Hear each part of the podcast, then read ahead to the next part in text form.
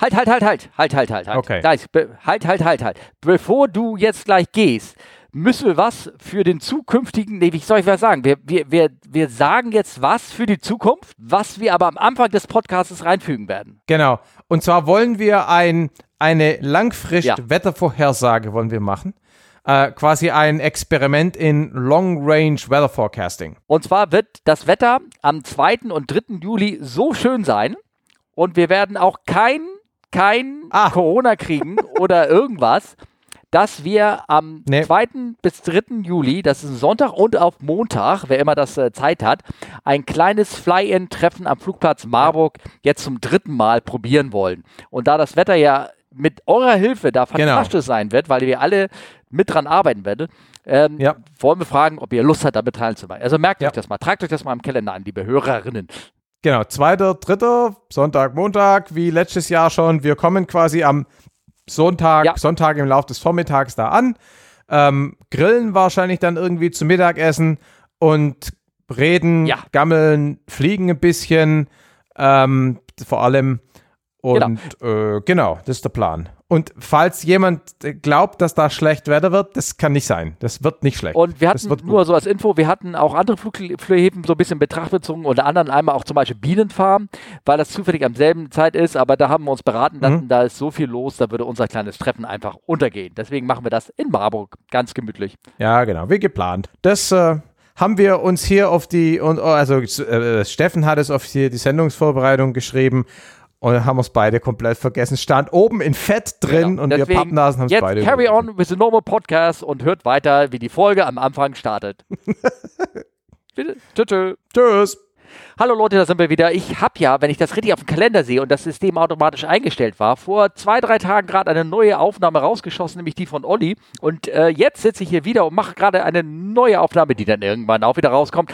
Lange Rede, kurzer Sinn. Hallo, schönen guten Tag. Hier ist Camp Privacy Podcast. Ich freue mich, euch wieder dabei haben zu dürfen. Ich freue mich, den Markus äh, mit dabei haben zu dürfen. Heute ist der äh, 7. Mai und äh, letzter Tag vom Hafengeburtstag, den 835. in Hamburg oder irgendwie sowas, falls euch das interessiert, mich nicht. Und ähm, ich möchte euch hier willkommen heißen und ich möchte vor allem dem Markus gratulieren. Hallo, Tag Markus. Wie fühlt man sich als frischer Lappelpilot? Naja, äh, ich bin ja, ich habe die praktische bestanden. Übrigens, hallo, servus. Genau. Ähm, ich habe die praktische bestanden, aber mein Schein ist noch nicht angekommen. Also der liegt jetzt wahrscheinlich irgendwo auf der Post oder noch auf dem Regierungspräsidium und wird wahrscheinlich am Mittwoch ankommen, vermute ich mal. Ja. Weil am Donnerstag das Flugzeug, mit dem ich da immer fliege, für zehn Tage auf einen Fluglehrerlehrgang geht und deshalb nicht zur Verfügung steht. Und deshalb vermute ich, dass es genauso laufen wird, dass an dem Tag, wo der Flieger verschwindet, mein Schein ankommt. Ah, okay. Gut. Also ich möchte mal sagen, hier ist übrigens Markus Völter. Also haben, ich habe nur Markus, ich weiß, er hört das, sagt immer, dass du das nicht immer noch sage, das ist der von Omega Power Podcast, falls jemand ähm, sich neu dazuschaltet und weiß, mit wem rede ich denn überhaupt, ne? Dem Markus Ja, Völter, genau. Ne? Ja, man muss es doch immer noch mal erwähnen. Genau. Und, und ich habe immer noch, ich bin immer noch dran, äh, zu versuchen, Omega Tau äh, Episoden zu organisiert zu kriegen, aber es ist, habe ich ja letztes Mal schon gejammert, es ist schwieriger geworden. Ja, okay. Ja, na, du hast ja. Aber deshalb, deshalb darf ich ja hier gelegentlich mit, mit plappern. Ja. Und dann habe ich wenigstens so ein bisschen Podcasting-Ausgleich. Ja, ist cool. doch gut, ist doch gut. Ich finde das toll. Ich finde das toll. Ähm, du, also heißt, du hast dein, dein Lappel gemacht, dein Light Airplane äh, Pilot's License, ne? So heißt es, glaube ich. Genau. Ne? Ja. Und die, du sagst, du kriegst die schon in zwei, drei Wochen? Also der Kumpel von mir, der auch gerade jetzt die praktische gemacht hat, der hat innerhalb von knapp, also anderthalb bis zwei Wochen hat er die Lizenz in der Hand gehabt. Okay, ich frage nur deshalb, dann kommt das von dir von der Landesluftfahrtbehörde Genau. aus Stuttgart. Okay. Richtig, Gut. genau. Weil ähm, ich hätte heute, wenn das Wetter gut gewesen wäre hier im Norden, also wenn, nein, Äh. wollen wir mal so sagen, ich ist strahlender Sonnenschein jetzt gerade draußen oder die Sonne geht gerade unter. Das Problem Ja. ist, die Maschine, es geht um die Karawane, wo ich ja gerade mein Rating Ja. drauf mache und diese Karawane, die ist in Finsterwalde noch sozusagen untergebracht und ähm, die äh, da hätte ich mal eine Prüfung in Finsterwalde gemacht und wäre mit der, mit dem Prüfer auch nach Hartenholm hier im Norden hingeflogen, dann hätten Mhm. sie gleich in den Flugbetrieb eingestiegen. Das muss sich ja irgendwie irgendwie auch lohnen, das Flugzeug zu transportieren und gleich einzusetzen und all sowas. Ähm, und äh, das Wetter war, außer heute jetzt am späten Nachmittag, da wurde es erst schön, war ansonsten im Norden war es eher bescheiden. Ich weiß nicht, wie es bei Mhm. euch war. Und Gestern war ein sehr schöner Segelflugtag und heute hat es ab drei nachmittags sehr duster ausgesehen, also so. Gewitter, Regen. nee, also hier war, also am Samstag war, war alles doof. Also niedrige Wolken. So wie bei der Krönung, ne? Da in England. Die hast du schließlich auch geguckt, oder? Äh, was ein Ding? Ja. Du hast nicht mal, da sollten 60 Flugzeuge ein Flyby machen. Ne, ich habe es tatsächlich nicht gesehen. Ich meine, ich habe Das- schon mitgekriegt, aber gesehen habe ich es nicht. Ja, gut, also es, wir schweifen, wir springen hier ganz wild in das Thema. Ich habe extra genau. um 15.30 Uhr deutscher Zeit mal kurz die Glotze eingeschaltet, weil ich gehofft habe, ich würde dann einen Flyby sehen von 60 Flugzeugen. Und hey, und das können die Engländer gut, alte Flugzeuge auf die Beine stellen. Ja, das Flyby, stimmt, ja. Aber das Wetter war so, so bescheiden, dass ich meine Frau gesagt oh Gott, da kommt bestimmt nur Hubschrauber, weil wegen Wetterminimierer. Und was Mhm. kam? Hubschrauber. ne? und, ähm, und danach kam aber noch so eine kleine, äh, kleine äh, Jet-Staffel noch, die flogen auch nie drüber, aber das Ja. war es dann, glaube ich, auch. Also mehr kam nicht. Ne? Ähm, 15.30 Uhr war ich noch in der Luft. Da bin ich gerade mit meinem Kumpel Max mal wieder zusammen Strecke geflogen. Und dann äh, war ich mal ausnahmsweise nicht niedrig. Gestern war es nämlich nicht besonders hoch, die, die Ja. Und habe die Gelegenheit genutzt, äh, in der Höhe mal kurz auf WhatsApp zu gucken und habe dann eine WhatsApp-Nachricht gesehen im Vereins, ähm, im Vereins-WhatsApp-Kanal mit einer bildlichen Darstellung aller vorhandenen und zu verkaufenden Kuchen in der Kneipe. Oft gibt es bei uns nämlich nur aufgetauten Kuchen und das ist aber nicht Ja. so geil. So was Fertigkuchen von, Ja. na, keine Ahnung, Firmen hat. Und gestern gab es richtig geilen, selber gemachten. Und dann hat sich bei mir so eine Prioritätenverschiebung äh, abgespielt von ich will noch weiterfliegen hin zu ich habe jetzt echt Bock auf so einen scheiß Kuchen. Und da bin ich tatsächlich um kurz nach vier gelandet. Dann haben wir Kuchen gegessen. ja, ja, Ja. aber das wäre mir früher auch nicht passiert. ey. Ich scheiß auf Kuchen, geh fliegen. ja, echt meine, alt. aber das ist ja aber auch klar. Ich meine, du bist jetzt in die Welt der, der, der Motorenflieger Das war, ich war ja Segelflieger an dem Tag gestern, war ich Segelflieger. Ja, aber ja, du bist ja jetzt in die Welt der Motorenflieger eingedrungen und da ist so ein banaler Segelflug ist halt langweilig. Äh, so, so, das wollte ich sagen, ja, genau, so sieht's aus. Nee, langweilig war es nicht, weil wir waren echt ständig tief, weil es war nicht so einfach gestern. Ja. Ja. Also der, der ursprüngliche äh, Thrill, weshalb ich gesagt habe, wann hast du deinen Lappen Landesluftfahrtbehörde, ist, dass ich habe ja nun mal einen ATPL und Ja. der ist generell gelistet und ich glaube auch generell Ah. Type-Ratings sind gelistet beim LBA. Okay. Und das ja. LBA braucht ein bisschen länger so mit der, mit der Lizenz. Das war eine, ist teilweise eine Katastrophe. Natürlich Ja. ist Corona mit dran schuld und überhaupt. Ja, klar, und überall sowas. Ja, ja, klar. Ähm, nein, also nicht, pass auf, nicht, dass ich hier irgendwie äh, LBA-Bashing mache, aber ähm, also man kann unter gewissen Voraussetzungen also auch ohne den Lizenzeintrag fliegen. Wohl, Mhm. aber meine Lizenz, bis das eingetragen ist, das dauert äh, bestimmt vier, fünf Wochen. Mhm. Wenn nicht sogar noch länger. Also, um, um mal das Gegenteil zu tun von Behördenbashing. Mhm. Ähm, bis jetzt war es tatsächlich so, ich hatte ja mit der Behörde mehrmals zu tun. Ich musste meine Schülermeldung dahin schicken, dann ging es um die Theorieprüfungsanmeldung und Terminfindung und dann die Zuteilung von dem Prüfer für die praktische Prüfung und so. Und es ging immer extrem schnell. Also ich habe ähm, zum Beispiel meine ähm, Theorieprüfungsanmeldung dahin geschickt. Zwei Tage später kam eine E-Mail, ich soll doch bitte anrufen wegen einem Termin. Und auch jetzt mit der, mit der praktischen Prüfung hingeschickt. Drei Tage später kam per E-Mail ein PDF mit Telefonnummer vom zugeteilten Prüfer. Also es ging alles echt erstaunlich fix. Ja. Angenehm. Und viel auch elektronisch, auch ganz nett. Also ich glaube, das ist ein Unterschied zwischen der Landesluftfahrtbehörde und dem LBA, wenn ich das mal Mhm. so verlaubt sagen kann, weil die Landesluftfahrtbehörde in Hamburg hat auch einen guten Ruf und funktioniert auch äh, sehr gut. Mhm. Na, das war in Also- Stuttgart auch nicht immer so. Ja, okay. Aber jetzt so jetzt in letzter Zeit hört man viel Positives. Ja, ah, okay. Ja, gut. Das heißt, ähm, wir haben immer die Rubrik Wo war Markus? Da hast du reingeschrieben daheim, aber du warst auch in der Luft sozusagen. Naja, ich war halt Ja, daheim, weil ich ja daheim arbeite, ne? Also Ja. ähm, Ja, ja. genau. Aber Und genau, ich bin, habe mal eben meine, meine, meine, ja, meine Stunden davon geflogen, praktische Prüfung gemacht. Die war auch äh, uneventful sozusagen, hat Spaß gemacht. für unsere Hörer, wie läuft denn so eine Prüfung ab? Naja, also, im, also ich erzähle einfach mal so ein bisschen was, Ja. ähm, was da angestanden ist. Also zunächst mal ähm, telefonierst du mit dem äh, Prüfer und dann sagt er dir quasi, wo du bitte hinfliegen sollst und dementsprechend musst du dann eben auch eine Flugvorbereitung machen. Ich habe die Flugvorbereitung elektronisch gemacht, in dem Fall jetzt mit FL95.de. Ähm, erfreulicherweise habe ich extra gefragt, musste ich Windträger und so einen Scheiß nicht von Hand malen, sondern kann Software benutzen.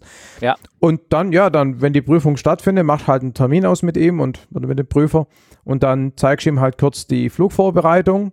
Das war auch, meine, der hat gesehen, dass ich eine gemacht habe und dann war gut. Und wir sind dann nach Schwäbisch Hall geflogen. Das ist äh, 20 Minuten, knapp 15 bis 20 Minuten nördlich von uns. Ein, ein, so ein halb kontrollierter Platz, also einer mit Rufzeichen Information. Also nicht Info oder Radio und auch nicht Tower, sondern Information. Ah, okay. Ähm, und Also der hat eine RMZ. genau, der hat eine RMZ. Ja. Genau. Ja.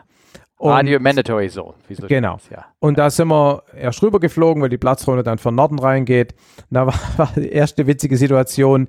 Äh, wir wollten da eigentlich erst äh, durchstarten, also Landung ohne Klappen, Touch and Go, Platzrunde, Abschlusslandung, bezahlen gehen. Ne? Ähm, und dann haben wir da halt so gemeldet, so und so, äh, hier, Touch and Go. Nein! Touch and Go geht heute nicht, gibt keine Platzrunden. Äh, da gab es auch ein Notem dazu. Oh. Und ich so, oh, Oh, in der Ja, Prüfung schlecht. ne? genau, Notems muss man euch vorbereiten. Habe ich auch gemacht. Tatsächlich Ja. zweimal. Einmal mit so einer App und einmal mit dem offiziellen VFI-Bulletin. Ähm, und ich habe dann auch mit dem Prüfer gemeinsam nochmal reingeguckt und es stand tatsächlich nichts in dem Notem. Das war vermutlich ein IFR-Only-Notem, was die rausgegeben haben und das wird da dann rausgefüllt. Denn Okay. es waren nämlich die Flight Calibration Services Jungs da. Also die, die das ILS vermessen. Und tatsächlich war der Markus da, mit dem ich die Episode dazu aufgenommen habe. Wir haben uns leider verpasst, weil die sind ja geflogen, wir waren am Boden, aber die waren quasi Ja. gerade da. Genau. Genau. Mit dem habe ich auch immer mal telefoniert übrigens, aber ist egal. Ah ja, Ähm, okay. ja. Cool. Ähm, muss man nachher mal sehen, warum. Also jedenfalls Weiß ähm, sind wir eben nach ähm, Schwäbisch Hall geflogen, eben ohne GPS sozusagen, sondern mit Kurs und Vorhalten und so weiter. Ich meine, du siehst bei halbwegs guter Sicht beim Messelberg, beim Start siehst du schon die Kochertalbrücke. Ja? Also es ist keine riesig große navigatorische Herausforderung. Und dann sind wir da ohne Klappen gelandet, ging auch gut. Ähm, ich habe zu hoch abgefangen, weil die Bahn so breit ist, mache ich immer. Ähm, und sind wir da gelandet, bezahlt, wieder gestartet. Und dann, Thema optische Täuschung, breite Landebahn und Ja. äh, ja, Genau. ja, ist genau. einfach, ist schwierig. Also Ja. ist wirklich schwierig, wenn du es nicht gewöhnt bist. Ja. Ähm, und dann haben wir auf, also sind wir eben wieder gestartet, zurück zum Messelberg und dann haben wir auf dem Rückweg, ich meine, man muss ja eine Stunde fliegen bei der Prüfung, ähm, haben wir da ein bisschen, noch ein bisschen nicht den direkten Weg geflogen. Und dann haben wir eben einen 30 Grad Vollkreis links, 30 Grad Vollkreis rechts, das gleiche nochmal mit 45 Grad, dann Langsamflug, also quasi den Flieger Gas raus und mit halbwegs konstanter Höhe an den Strömungsabriss ranfliegen. Und dann, wenn der anfängt zu schütteln oder sonst halt hupt, äh, Gas reinschieben und, und recovern. Was wir auch gemacht haben, was ich, was nicht bekannt war vorher, war jetzt aber auch kein Problem, war quasi im 30 Grad Linkskurve Sinkflug ähm, in Stall geflogen. Das ist im Prinzip die Situation, die du in der Endanflugkurve hast. Ja. Ja, Und genau. da wollte er eben gucken, dass ich auch im Kurvenflug die Karre irgendwie recovered kriege. Aber also Ja. der Flieger fliegt so einfach, da meine, kann eigentlich nichts schief gehen. Ja. Genau. Und dann haben wir noch eine. Aber da äh, haben wir doch ganz kurz, da haben wir doch über geredet, über dieses situationsbedingte Training, dass Genau, man ja. so im, im Leerlaufkurve, Approach to Stall, Genau. im, im Turn machen soll. Ne? Oder Genau. Dass man das lernen kann, Genau. sollte auch. Das, ne? Genau, richtig. Genau. Ja. Steht, glaube ich, nicht im offiziellen Prüfungsprogramm, glaube Mhm. ich zu wissen. Ähm, aber ist ja egal. Macht jedenfalls Sinn und kriegt man ja auch hin. Ähm, da war dann auch nochmal ein witziger Moment, weil er meinte, ich soll quasi mit einer Propellerdrehzahl von 2000 äh, äh, Umdrehungen quasi da im Sackflug äh, rumfliegen. Und ich so, äh, 2000 Umdrehungen, hey, Propellerdrehzahl zeigt der Flieger überhaupt nirgends an. Und dann haben wir uns erstmal gemeinsam überlegt, was vielleicht das Übersetzungsverhältnis von dem Rotax-Getriebe sein könnte. Haben wir uns auf grob 2 geeinigt. Das ist, glaube ich, 1,75. Inzwischen weiß ich Ja. das, glaube ich. Und dann haben wir die Motordrehzahl entsprechend verrechnet. War ganz witzig. Achso. Und dann Warum haben wir. war Ihnen das, ganz, Ja? ganz kurz, warum war Ihnen diese Propellerdrehzahl so wichtig? Ich meine, damit weiß er ja immer noch nicht, welche Schub das Ding Nee, liefert, du, oder? keine Ahnung. Habe ich dann auch nicht mehr groß nachgefragt, weil es war eh schon Oh. Diskussion mit Drehzahl und überhaupt, da war mir das dann auch ganz egal. Ja, okay. Und ähm, ja, und dann sind wir noch nach Bartholomä, das ist hier so ein, so, ein, so, ein, so ein Segelfluggelände oder Sonderlandeplatz oder keine Ahnung was genau und haben da eben noch die Ziellandeübung gemacht. Also 2000 Fuß Ah, sehr über schön. Platz, Gas raus und dann halt. Hat auch Ja. gut gepasst. Ähm, und dann sind wir zurück zum Messelberg, haben da noch ein Touch and Go geflogen und sind dann gelandet. Und Mhm. ja, also war, der hat das auch ganz gut gemacht, weil ich meine, also ich meine, ich war jetzt nicht der Meinung, dass ich da wahrscheinlich durchfall, um Gottes Willen. Also ich meine, ich kriege das schon irgendwie hin. Ja. Ja. Trotzdem gibt es eine gewisse Grundnervosität bei sowas. Und ähm, der hat es auch ganz gut ähm, geschafft, die abzubauen, indem er einfach das Ganze entspannt hat. Ja? Also Mhm. Das Ja. ist eigentlich ganz angenehm. Ja. Ähm, ich frage auch deshalb, wie der Prüfungsablauf, wann hast du denn mitbekommen, äh, welche Route du da planen sollst oder irgendwie sowas? Ähm, Tage vor? ah, schon, schon anderthalb Wochen vorher. Achso. Ich Okay, habe auch mal gehört, Da- dass, dass, dass man das erst eine Stunde vorher gesagt bekommt, um dann quasi mehr oder weniger in Echtzeit quasi diese Vorbereitung machen zu müssen. Habe ich mal gehört. Also Stunde nicht unbedingt, aber viele machen das äh, maximal drei Tage oder sagen wir mal den Abend davor oder den Tag davor. Ne? Kriegst du die Route mitgeteilt. Also dass die Leute dann eine relativ frische Planung machen und das vor allen Dingen, grad, es geht gar nicht so unbedingt jetzt darum, die Planung zu machen, sondern es geht darum, die Route nicht vorher abgeflogen zu sein.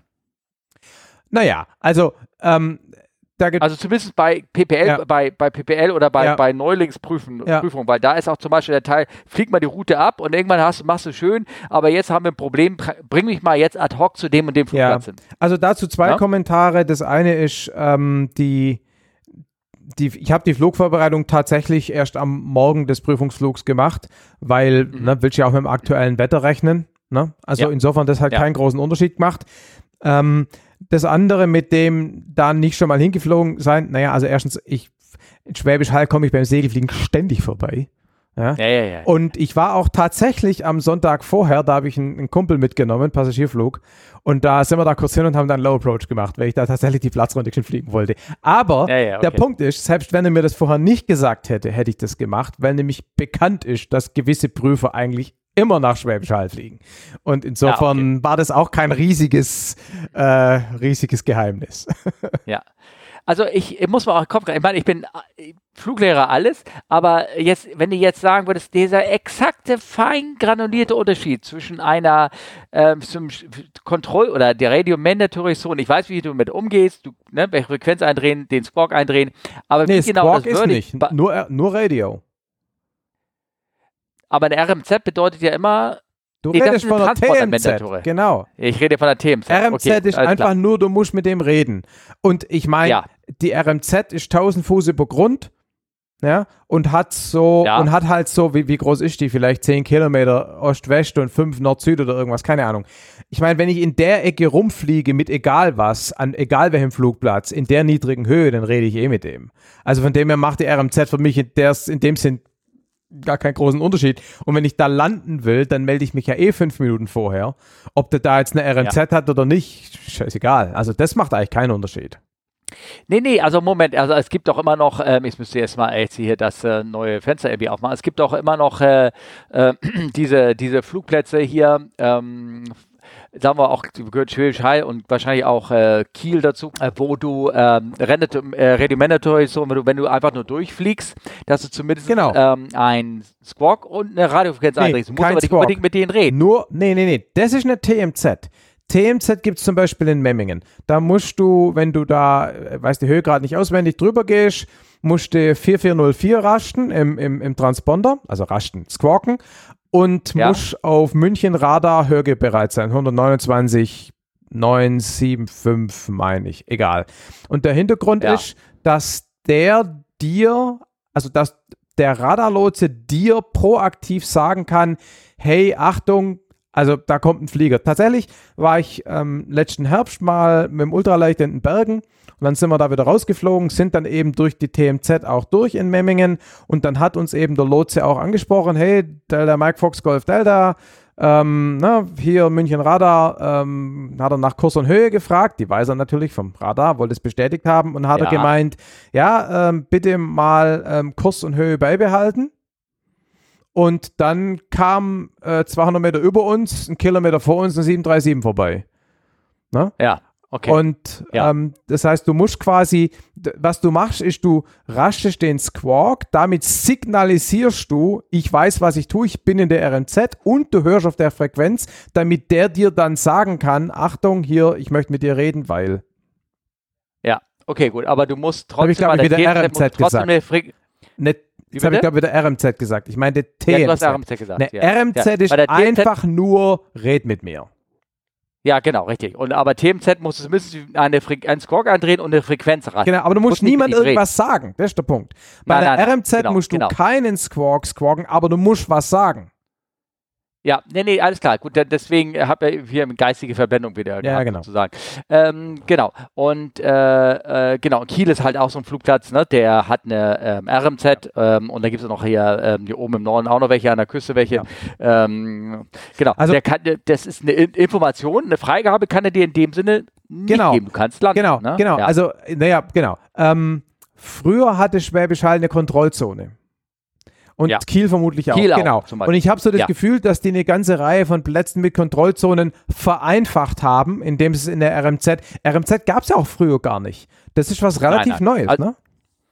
naja, es gab es in der IKEA schon Ja, länger, ja, aber in Deutschland Deutschland hatte halt. das nicht. Ja, ja, ne? Genau. Genau. Naja, und dann sind wir gelandet und dann, dann haben wir halt den ganzen Papierkram noch gemacht und dann war alles gut.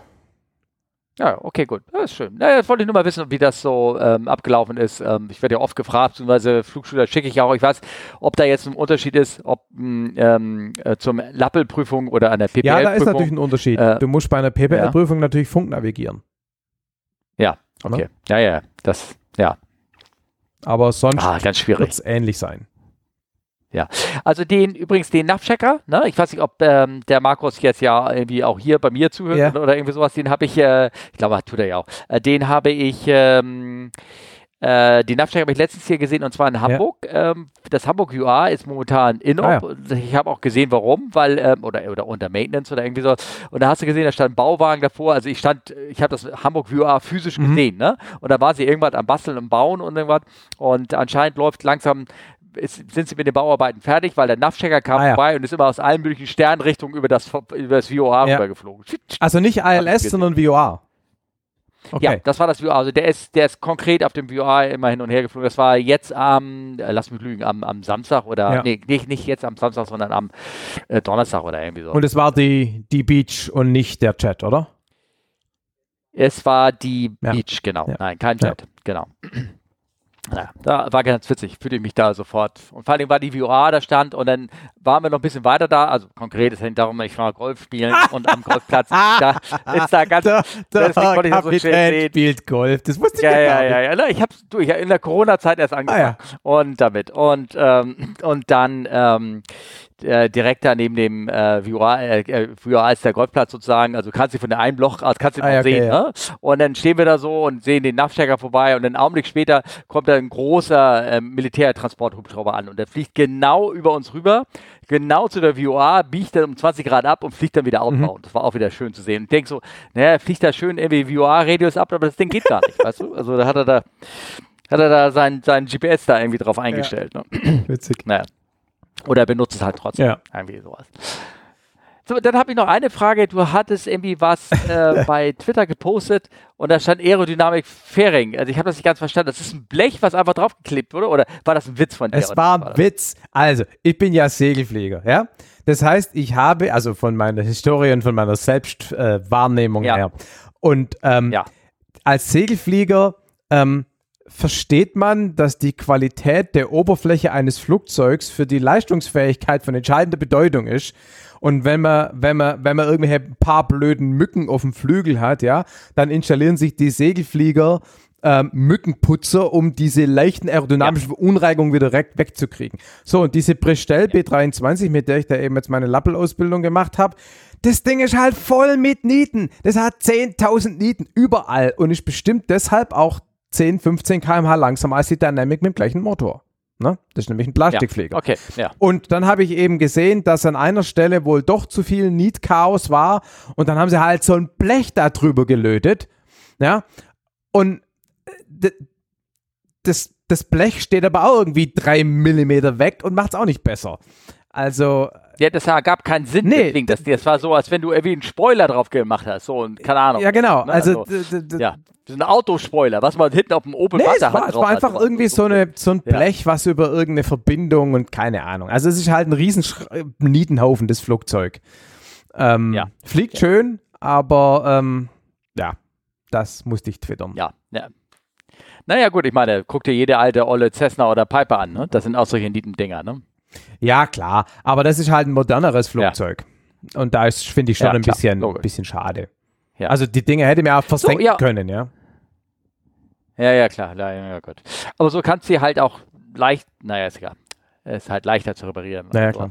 Ähm, so, und dann hattest du mich irgendwann nochmal Genau. gefragt, ich sollte nochmal was erzählen zu meinem Flug nach Essen-Mühlheim, aber mehr auf die Sache zurück. Genau, da war gerade, irgendwas ne? mit IFA oder Sonder-VFA äh, So- Sonder-VFA oder irgendwas, was ihr gemacht habt. Ähm, Al- Also folgendes, ich bin, das ist auch, das war zu, ich habe mit, mit drei, mit zwei Freunden bin ich zur Techno-Klassiker Ja, nach genau. Essen-Mühlheim geflogen.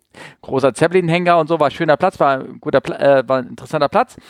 Ähm, musste mich da auch erstmal überhaupt hinfinden. Da gesagt, da folgen Sie der Autobahn, ne? Und ich flog über drei Autobahnen rüber. Da hab ich gesagt, so, ja, nee, also so geht das nicht. Sie müssen mir sagen, welche Autobahn, ne? So ungefähr. Ähm, da sind ja so viele. also wie gestern der Max, Und- da vorne über dem Wald hat's Thermik. Ich So, Pappnase, alles Wald auf der Alp. Ja. Ja, genau. Und äh, na, auf dem Rückflug war das so, ich habe meine, meine Leute mit ich dahin gefunden, ich sage, du, ich würde gerne dann und dann bitte zurück, ne? Und ähm, weil das kann irgendwie so, hm, ne, das weiter kann so ein bisschen marginal sein. Das habe ich am, am äh, drei Tage vorher gesagt, abhängig von dem Metogramm, was ich mir da angeguckt habe. Sage ich, hm, das kann sein, dass wir früher zurück müssen. Dann wurde das Wetter aber vom Metogramm her besser.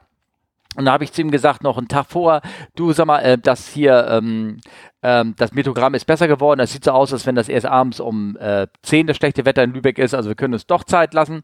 Und er so, ach komm, nee, lass mal, lass mal früh zurückplanen. Ich sag, wie du meinst. Und dann morgens habe ich mir den TAF angeguckt, also Terminal Area Forecast für den Rückflug nach Lübeck.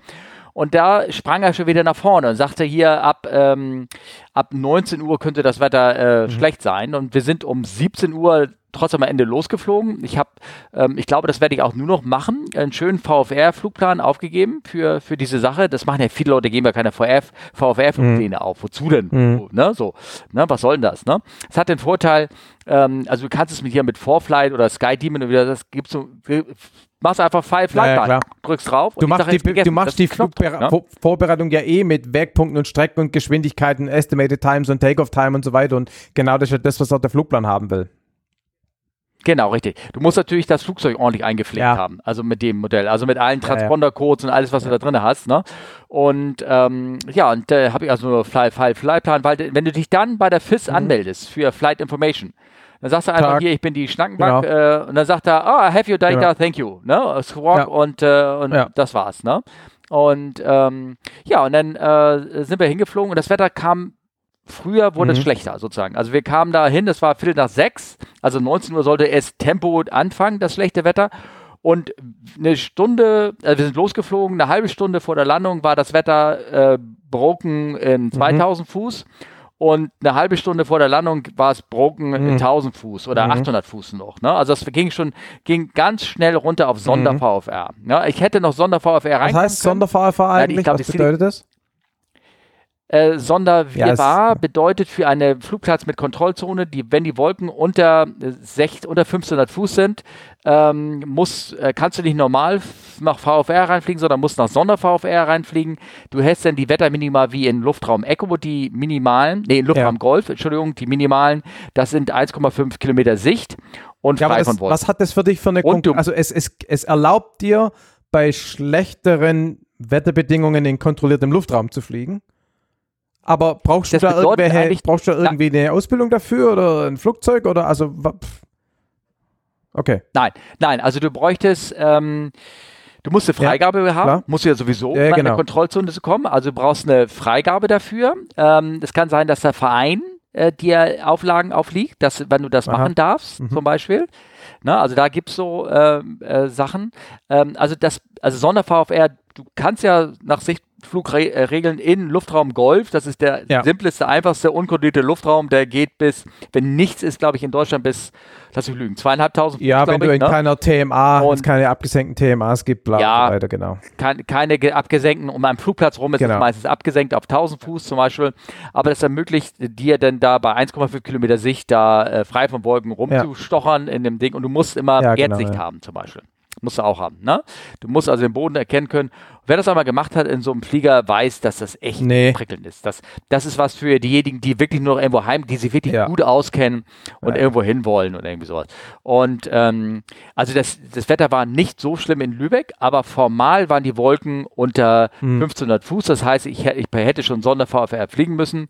Ähm, da, wie gesagt, Freigabe für Kontrollzone brauchst du sowieso. Und der Flughafen hätte auch sagen können, ach nee, das machen wir heute nicht, weil wir haben Mhm. zu viel Verkehr oder irgendwas, weil der muss sich, kann ich mir Lübeck nicht vorstellen, aber ähm, der hätte da irgendwie Nein sagen können. Kann er Ja, ja. sowieso, ne? Aber dann gibt es also Ja. mehr Gründe, ne? So, und ähm, also wettertechnisch war das so, das war noch, ähm, von, den, von dem Sichten waren es immer noch Mhm. fünf Kilometer oder irgendwas war, oder acht Kilometer war, war gute Sicht noch in dem Sinne. Nur die Wolken fingen an runterzugehen. Und ich habe halt, ähm, und das war das Schöne, sie meinten, der, der, Fluglotse selber hat mich angesprochen, haben Sie den letzten Wetterbericht von Lübeck? Ich sage, ja, habe ich gerade eben reinbekommen. Ne? Ähm, er sagt, äh, sag ich, habe ich dann ganz doof gefragt, doofe Frage, kann ich IFA Pickup Mhm. kriegen und jetzt ein ILS ranfliegen? Ja? Und dann sagt sie, ja, Moment, ich habe ja alle Ihre Daten, warten Sie mal einen Augenblick. Und dann hat sie mich dann nach einer zwei Minuten zurückgerufen und hat gesagt, ja, das können wir machen. Ähm, steigen Sie jetzt bitte auf, äh, ich gebe Sie Mhm. rüber an Radar, ne? Und hat Radar, habe ich mich gemeldet, dann korrekt auch dann Mhm. in Englisch, ne? Ähm, und äh, Radar gesagt, ah, ge- machen Sie mal Squawk, da habe ich. Gut, und dann sagt er, jetzt steigen Sie bitte auf 3000 Fuß, in den 3000 Fuß startet ist IFA, ne, sozusagen. Und dann war ich in 3000 Fuß und da habe ich Radarvektoren für einen ILS bekommen nach Lübeck und bin gelandet. Und in den 3000 Fuß hättest du sonst eigentlich nicht rumfliegen können, weil du da in den Wolken warst wahrscheinlich, oder? Oder halt so zwischen. Wolkenfetzen und so, oder? Auch nicht, okay. Nee, nein, nein, nein, das war das Interessante. Das war ja wirklich so eine Front, die ganz so, scharf okay. ankam. Also sowas. Die war eine ganz, eine ganz äh, mit einem sehr steilen abfallenden Wolkengradienten, wie man Mhm. das irgendwie nennen könnte. Also in Hamburg selber war, war Kavok, da war Mhm. fast gar nichts an Wolken. Und Lübeck ist ja keine, keine 60 Kilometer Ja. Luftlinie weiter sozusagen. Da war, da, da kam, ging die Suppe los und das war, irgendwann ging es runter, auch in Hamburg, irgendwann, äh, als es dichter kam, auf 800, Mhm. 600 Fuß Wolkenuntergrenze. Aber es ging halt relativ stark runter. Wie gesagt, ich hätte da noch ganz normal VfR reinfliegen können und wir waren in 1000 Fuß, waren wir frei von Wolken und haben die, die Landebahn gesehen und sehr gut Mhm. gesehen, weil die Sicht runter war noch, war noch gut. Ähm, aber ich habe angefangen halt, ähm, da waren noch freien Wolken und in den 10 Kilometern, die ich das ILS runter hingeflogen bin zum Flughafen in 3000 Fuß, da war ich immer Mhm, in den Wolken okay. drin. Ich kann auch rein vom Formal muss ich auf ja, VfR bleiben, bis ich, bis er mir sagt, IFA Ja, ja, start genau, ja. now, ne, sozusagen. Vorher kann ich, darf ich auch gar nicht in die Wolken reinfliegen. Und das Ja. war auch so. Also jetzt Ja, nicht nur, ja, so war, ich meine, man kennt die vielen Geschichten, die sagen, ja, ich habe da unten ein Wolkenloch, äh, ich, äh, ich cancel IFA und fliege runter und in Wirklichkeit sind sie gar nicht frei, sondern, ähm, weißt du, fliegen da, weil sie wissen, die Wolken sind noch 1000 Fuß unter ihnen und dann Ja. fallen sie aus den Wolken raus. Alles so Sachen, die man eigentlich nicht machen darf. Und da gibt es ja viele Kapai. Frage noch eine und zwar, du hast ja die IFR, du hast ja die IFR-Berechtigung, logischerweise. IFA, ich Genau, IFA gültig, alles. Genau. Und für den, äh, für den Verein, Verein muss ich um ähm, Sonder-VfR fliegen, brauche ich gerade IFA. fragen. Sonst- ne? Also, ähm, Ja. äh, äh, naja, genau, Verein, genau. Aber Verein, ne? also meine Frage wäre gewesen, ähm, Sonderfall, aber der Name sagt, man braucht eben keine IFR-Berechtigung. Aber meine Frage ist, Nein. würdest du das machen, wenn du nicht ein IFA ausgestattetes Flugzeug hättest und auch weißt, wie du damit umgehst? Jetzt rede ich mal nicht von der formalen Berechtigung, ja, aber ich meine, wirklich das dann noch nach Sicht zu fliegen, ohne das Instrument als Backup zu haben und auch wissen, wie man damit umgeht, weiß ich nicht. Will man das? Du, das hängt wirklich davon ab, wenn du Sonder-VfR rausfliegst, weil die Wolkendecke in Mhm. 1200 Fuß ist mit deinem Motorflieger und darunter Mhm. ist 10 Mhm. Kilometer Sicht.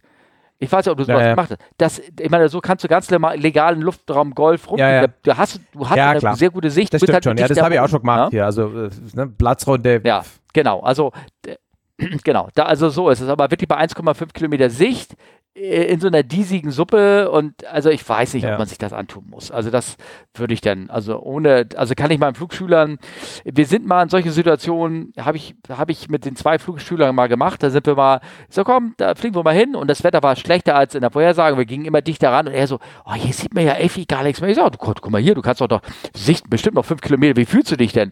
Oh, überhaupt nicht gut. Ich sag, wunderbar, finde ich gut, lass uns umdrehen. Ab, erreicht, ne? Genau. Genau, genau, genau. Ne? Da, der willst auch nicht fliegen und, und jetzt guck dich mal um, guck mal links und rechts, wir sind ja 1000 Fuß, wenn wir jetzt noch weiter runtergehen, guck mal, wo Ja, ja, die genau. Windräder sind, ne? Die, die und all sowas und Da- gibt ja, bei uns auch. Windräder bei uns Ja, genau. Da, da wird es Ja. nämlich, da wird's Ja. nämlich schnell, also hier bei so, bei so Bedingungen Ja. bei uns eine Platzrunde zu fliegen, das geht, ne? Da weiß man, wo die Windräder sind und man sieht sie ja trotzdem, ne? Und äh, das geht alles gut. Mhm. Aber da jetzt irgendwie sozusagen über Land zu gehen, würde ich nicht machen. Also, äh, also Rendsburg zum Beispiel kannst du ja dann auch lokal in der Platzrunde ist Luftraum Echo dann, äh, äh, ähm, ähm, äh, Ja. ähm, Luftraum Golf bis unter, unterhalb 1000 Fuß. Ähm, da kannst du da auch bei diesem niedrigen, schlechten Wetter dann eine Platzrunden drehen, 1,5 Kilometer Sicht. Aber sobald du auch nur äh, 800 Meter aus der Platzrunde raus, raus bist, bist du nur noch f- 30 Fuß Höhe Ja, von genau, dem ja. nächsten Windrad entfernt, Ja. von der Spitze um. Weil die da echt, also außerhalb der Flugplatzrunde, so wie sie in der Karte drin steht, mit ein bisschen Ja. Puffer von, von links und rechts, 500 Meter das, stehen die das ist bei uns nicht anders. Also im, Ja. im, im Süden vom Platz Ja. ist es genauso. Du fliegst in der Platzrunde ein paar hundert Meter auf Blattspitzenhöhe an den Windkraftanlagen vorbei. ja, ja. genau. Das ist, ja. ich meine, wie gesagt, wenn du dann dich da auskennst, kannst du das alles machen, aber da jetzt irgendwie bei der Suppe irgendwie dann da wegfliegen, will ich nicht machen. Nee, will ich auch nicht mal. Also, das war das. Aber wie gesagt, es war schön. Das war auch vor allem natürlich, ich konnte jetzt meinen meinen ähm, äh, Gästen sagen: Hier, pass mal auf, hier, Jungs, jetzt weißt du auch, warum ich da so ein bisschen Mhm. Druck gemacht mit dem Wetter. Ne? Und die sagen: Nee, alles gut und so, wir wollten ja sowieso nicht. Also, Druck nicht. Die haben ja keinen Druck gemacht, sondern ich habe Ja. halt bestanden, ich würde gerne Ja. um die Uhrzeit weg. Ne? Und dann konnten sie es halt irgendwie auch. Ähm, Ganz gut verstehen. Das war, war äh, interessante Erfahrung. Und es beruhigte auch, dieses iPad zu haben und zu besitzen und auch immer ja, wieder war ja bestimmt für deine Gäste ja irgendwie cool, oder? Eben. Ja, klar, logisch. Ja, weiß gar nicht, ob sie das so. Aber äh, das. Also sie waren sowieso sehr interessiert. Ja, ne? Du sitzt direkt Eben. daneben, du siehst, was schaltest und erklärst ihnen alles, was los ist. Ne? Genau. Und ja, genau, ja, genau. Naja, und äh, also das zu dem, zu dem Ding nach ähm, ähm, ja, Esmühlheim, die Frage, die du da hattest, ähm, war da noch, fällt mir noch irgendwas Nee, es ging, glaube ich, gerade um das Sonder-VFA und das Pickup da. Glaub ne? nicht. Genau, richtig. Ja. Das war natürlich auch schön, weil ich den Flugplan aufgegeben Mhm. hatte und die hatten alle Daten. Da war alles drin, welche Type, welche Transponder-Code, was der Flieger kann Transponder- und also das war Mit Navigation- meinst du das Mozilla-Erkennung, ne? Weil der Code ist ja, der, genau, genau. Genau, Mozilla, genau, genau, Mozilla, und, aber du gibst ja eine Flugplan auch, welche Navigationssysteme er, der mhm, Flieger hat, ja. was er alles kann. Ne, genau, was er, welche, er kann Ja. äh, GPS-Anflüge machen. Ah ja, okay, ja, jetzt verstehe ich den Bezug. ne? Dann weiß der, der Lot oder die Lotsin auch, was sie mit dir anfangen kann bei so einem ILS-Approach zum Beispiel und so weiter. Ja, okay. Genau, genau. Sie kann ja auch dann für so einen ähm, LPV-Anflug dann LPV? einplanen und all sowas. Ne? Also das, das äh, die, mit, ähm, was heißt Übersetzung? Ein GPS-Anflug mit, äh, mit so. einem virtuellen Gleitfahrt sozusagen. Wo du auch relativ niedrige Minimums Mhm. ähm, haben kannst. Ne? Ich weiß gar nicht, ob die Fluglotsen als solches das interessiert, weil die, die singen nur ILS, kriegt der ILS oder kriegst kriegst einen GPS-Approach, zack. Und, ne? und was du da machen kannst, musst du ja wieder wissen mit Ja, deinem ja. Flugzeug. Welches Systemminimum mal benutzen, welche mein Ja, ja. persönlichen Minimum ist es oder welches Minimum abhängig von der, die Sichtweite abhängig von der Decision halt, die mein Flieger kann und ich machen darf, da ähm, haben kann. Das wird ja richtig, relativ Ja, kompliziert ja, bei ja, den ja. Dingern dann. Ja. Naja. Cool.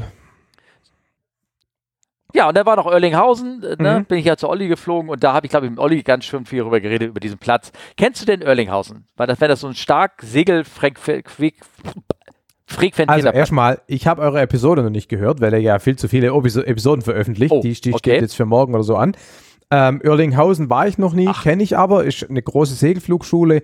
Ähm, als ich vor, vor 5000 Jahren gefühlt auf der Schäfhalde noch geflogen bin, da war einer von uns dort mal einen Sommerschlepper. Also hat da quasi, hat da seine Motorflugstunden gebaut und war da halt zum Schleppen. Und man kennt natürlich auch da ähm, die, das ist doch in, äh, in der Gegend, da gibt es doch diese, diesen langen Hang, wo sie da in der Gegend fliegen, oder? Genau. Genau, Teutoburg, genau, Teutoburger Wald. genau. Aber was wolltest du erzählen dazu? Naja, nee, ich dachte nur, ob du den kenntest, weil, wie gesagt, er hat, Olli hat mir erzählt, äh, der Platz hat zwei äh, Winden für die, für die Plätze. Eine ist wohl die einzige in Deutschland oder Europa Okay. mit sechs Trommeln, eine Winde, und eine Fünferwinde mit fünf Das muss der totale, Also, totale, da rela- totale, wenn es ein Kabel einen Salzsalat gibt bei sechs, oh Gott, oh Gott, oh Gott, oh Gott, da kann ich glaube ich schießen gehen. Ja, aber es ist schon, also das Grasfeld, wo sie ziehen, ist Ja. schon echt breit. Naja, also aber die, die, die, die. Seile ja. sind ja trotzdem nah beieinander, ne? Ja, aber äh, Entschuldigung, wenn ich frage, wenn du, wenn du die, äh, du spannst ja dann die sechs Ze- Seile oder fünf ziehst du ja raus und klingst ja an jedem Ja, ja, genau. Flugzeug an. Und die müssen ja schon so einen gewissen Abstand zueinander haben, wenn sie da stehen. Also oder? Oder bei unserer Winde damals waren die beiden Seile eine LKW-Breite voneinander entfernt. Und bei einer so, so einer Sechser-Winde, die ist ja äh, ziemlich sicher quer auf einen LKW oder sowas gebaut. Das heißt, die sechs Seile werden über, Ja, genau. keine Ahnung, eine Breite von drei bis vier Metern verteilt sein. Sowas. Würde ich schätzen. Ja, ja, ja, klar, klar. Nein, aber wenn du die Flieger, hängst du die auch alle nee. schon parallel an? Also, dass du praktisch nein, nein, einen nein, nach dem anderen gleich um Gottes zack, Willen. Zack, Weil zack, es kann eben passieren, dass das, ähm, dass das ähm, Seil, das eingezogen wird, weil sich unterwegs irgendwie komisch überlappt, äh, ein anderes Seilstück mitzieht. Ähm, es ist sogar so, dass während ah. du mit dem ersten Seil schleppst, so war es bei uns zumindest, bei dem zweiten Seil mhm. der Fallschirm, der an dem Seil hängt am Ende, der wird weggemacht, sodass wirklich nur das, nur das Seil mit so einem kleinen Ring darum liegt, dass falls das irgendwie mitgenommen wird, dass der ganze andere Scheiß, der dann möglicherweise ja Leute irgendwie über den Haufen zieht, dass der liegen bleibt. Und das wird dann erst eingehängt, erst ja. dann wird quasi wieder der Schirm ah. an das Seil gemacht und dann wird quasi Schirm und Vorseil in den Segelflieger eingehängt. Nachdem der an der Winde nach dem ersten Schlepp alles ausgeschaltet hat. Motor aus, ne? also da gibt es schon so Protokolle, dass da nichts schief geht. Ah, ich dachte, man kann doch nicht mehr so eine Sechserwinde so ein Formation genau. Takeoff machen, nee. ne? So sechs, sechs, nee. sechs es gibt zwar, es gibt zwar ne? Flugzeugschlepps, wo eine Schleppmaschine mehrere Segelflugzeuge schleppt, aber bei Winden habe ich das noch nie gesehen oder gehört. Ach, nee. Okay, gut, hätte ja sein können. Schade, schade, schade. Naja, und ähm, das eine, ähm, äh, wenn, wenn, du die Folge hörst oder du also den Platz redest, der ist so gegen Hang gebaut und äh, wenn du da, ja. du startest gegen den Hang und das ist schon so ein bisschen performance-technisch so, so eine äh, interessante Sache, okay. dass du da die ganze Zeit fliegst fliegst und immer nur 100 Fuß Boden oder die hast, bis du in die okay. 800 Fuß angekommen bist, okay. weil du permanent den Hang da hochfliegst. Ne? Und ähm, naja, und deswegen, aber kannst du ja mal einen Flugplatz irgendwie angucken. Und naja, und in dem Zuge fiel mir jetzt gerade dieses kleine Bild, das ich da in unseren Sendeplan okay. reingepostet ein, wegen Performance. Und das fand ich ganz witzig. Ähm, äh, ich, ich sehe das jetzt auf eurem Bildschirm auch, äh, so, ein, so ein Typ, der der steht da, der ist ein, ein, ein riesiger Typ, weil der steht an der 172er und kann von oben in das Öl, in den, praktisch in den Ölraum von dem Motor reingucken. Ne? Kann Deckel auf, macht einen Ölcheck und kann da ganz bequem reingucken. Riesiger Mensch, bisschen voluminös und der steht da nur in Unterhose bewaffnet und mit Schuhen ähm, und da steht der Text drüber, wenn you your pre-flight for max weight takeoff. You shed all unnecessary weight. Also mit anderen Worten, der hat sich also wahrscheinlich, weil er so groß und schwer ja. ist und die Kiste vollgetankt ist, ja. hat er alles Unnötige abgeworfen und steht da nur in Unterhose. Fand ich ganz witzig, das Bild. Ja. Ne? Doch, ich habe doch, hab doch gelacht. Ja, ja, ja, ja, ja, ja, ja, vielleicht aber ich, na, ja, so meinte ich das wieder. Okay. Naja, Kinders, ähm, ich habe da einen, ein, äh, was ra äh, rausgesucht und zwar, ähm, ich dachte mir, das würde dich interessieren. Wir haben ja die Rubrik Eigenes und neue Sachen, die irgendwie ja. passiert sind oder irgendwie sowas. Hast du schon mal was von der AK Flieg Karlsruhe gehört? Karlsruhe, ja, das also ist meine Gegend. Und ich habe auch schon mal was von denen gehört und ich habe mit denen ja schon mal einen Podcast gemacht über die AKX. Also ja, kenne ich. Ja, natürlich, klar. Und was hältst du denn von dem Projekt. Hier steht nämlich ein eine äh, Karlsruher Institut von Technology, also eine Webseite, neuartiger Nurflügler in der Entwicklung. Und man sieht ein Segelflugzeug, was ein Flugzeug hat mit sehr großen Winglets, negativer Pfeilung und halt nichts negative Pfeilung, positive Pfeilung. Das Ding fliegt andersrum. Oh, ah, ach okay, dann hat es ja doch so eine Art. Ja, naja, genau. Also ah. der, genau. Also er hat kein, kein Leitwerk, aber er hat halt die beiden großen Seitenruder außen am, am, am, am Flügel, aber er hat quasi ja. einen ähm, sehr stark positiv gepfeilten Flügel, also nach hinten gepfeilt sodass du trotzdem mhm. quasi okay. über die Länge so irgendwelche Momente erzeugen kannst. Darum geht es ja. Ne? Du musst ja irgendwie, weil du keinen Schwanz hast, ähm, kannst du keinen Moment durchs Höhenruder erzeugen, aber der kann die Momente erzeugen, indem er außen die Flächen bewegt. Also die Steuerflächen. Genau. Ja, genau, richtig. Ja, genau. Ja, ich fand das ganz interessant, ähm, äh, ob das ähm, klappt oder wenn sie das entwickeln oder irgendwas. Und vielleicht für dich, für dich als ja, ja, nee, also der Punkt ist ja, ähm, also der, vielleicht mal der, kurz der Grund, warum man sich über Nurflügler Gedanken macht, ist ja, sind eigentlich zwei Dinge. Das eine ist, weil die Rumpfröhre nach hinten natürlich Widerstand produziert, Strömungswiderstand. Ähm, und wenn mit Gewicht, Gewicht. und ähm, ja außerdem ist es ja auch so, dass das Höhen, die Höhenflosse bei einem normalen Flugzeug ist ja so, dass quasi der, also das Höhenleitwerk muss Abtrieb erzeugen im Normalflug. Und das ist ja eigentlich uncool, weil eigentlich wollen wir ja Auftrieb. Ja, das muss eben Abtrieb erzeugen, um das Moment vom Flügel zu kompensieren. Deswegen sind ja unter anderem Entenflügler interessant, weil da ist ja quasi das Höhenruder vor dem Flügel und damit kann es Auftrieb erzeugen, um das gleiche Moment zu kompensieren. Und der Punkt ist, dadurch, dass Ja, das Ding genau. kein Höhenruder hat, ähm, hat er eben auch nicht dieses gleiche Moment kompensiert Ding. Also man, man will sozusagen nur Flügler bauen, weil sie theoretisch eben aerodynamisch leistungsfähiger sein könnten, wegen weniger Gewicht, weniger Widerstand. Aber sie sind in der Steuerung halt anspruchsvoll, also von den Flugeigenschaften her, weil du eben nicht diesen Hebel hast, mit dem du um die Querachse steuern Ja. kannst. Und es gibt alle paar Jahrzehnte gibt Segelflieger oder Segelflugzeuge, die das versuchen. Es gab früher diese ganzen Horten, nur Flügler, so ganz grob um den Krieg rum, so ganz grob, ich kenne mich in allem Klump nicht Mhm. Ja. aus. Ja. Dann gab es Ja. in Und vor allen Dingen, das waren, das waren ja wirklich Flying Wings. Ich glaube, die hatten gar keine Vertical richtigen Genau. Dran, ne? Oder? Oder hatten die, ja. Die, Genau. Ne? Und Ja. ähm, die, die, naja, wenn du weiter guckst, die, die B2 Bomber von den Amis, Ja. ne? Da ist es ja auch alles kein Problem, weil die fliegen ja alle komplett computergesteuert. Ja? Und ähm, da ist natürlich die schwierigere Stabilität, dynamische Stabilität kein Problem, weil der Rechner das eh kompensiert. Bei Segelflugzeugen ist es natürlich schwieriger, weil die nicht computergesteuert sind, sondern quasi eigenstabil fliegen und durch den Pilot gesteuert werden. Und es gab in den späten 80er Jahren, ich habe gerade nochmal gegoogelt, die SB13. Das war eben, das Ding sieht im Grunde gleich aus. Wenn du das guckst, äh, googelst, das sieht eigentlich von der Auslegung her relativ gleich aus wie die AKX. Ähm, hat einen etwas weniger gestreckten Flügel, aber auch große Winglets und sieht im Prinzip gleich aus. Und Wie heißt das Ding? SB13 von der AK Flieg Braunschweig Ah, okay. war das.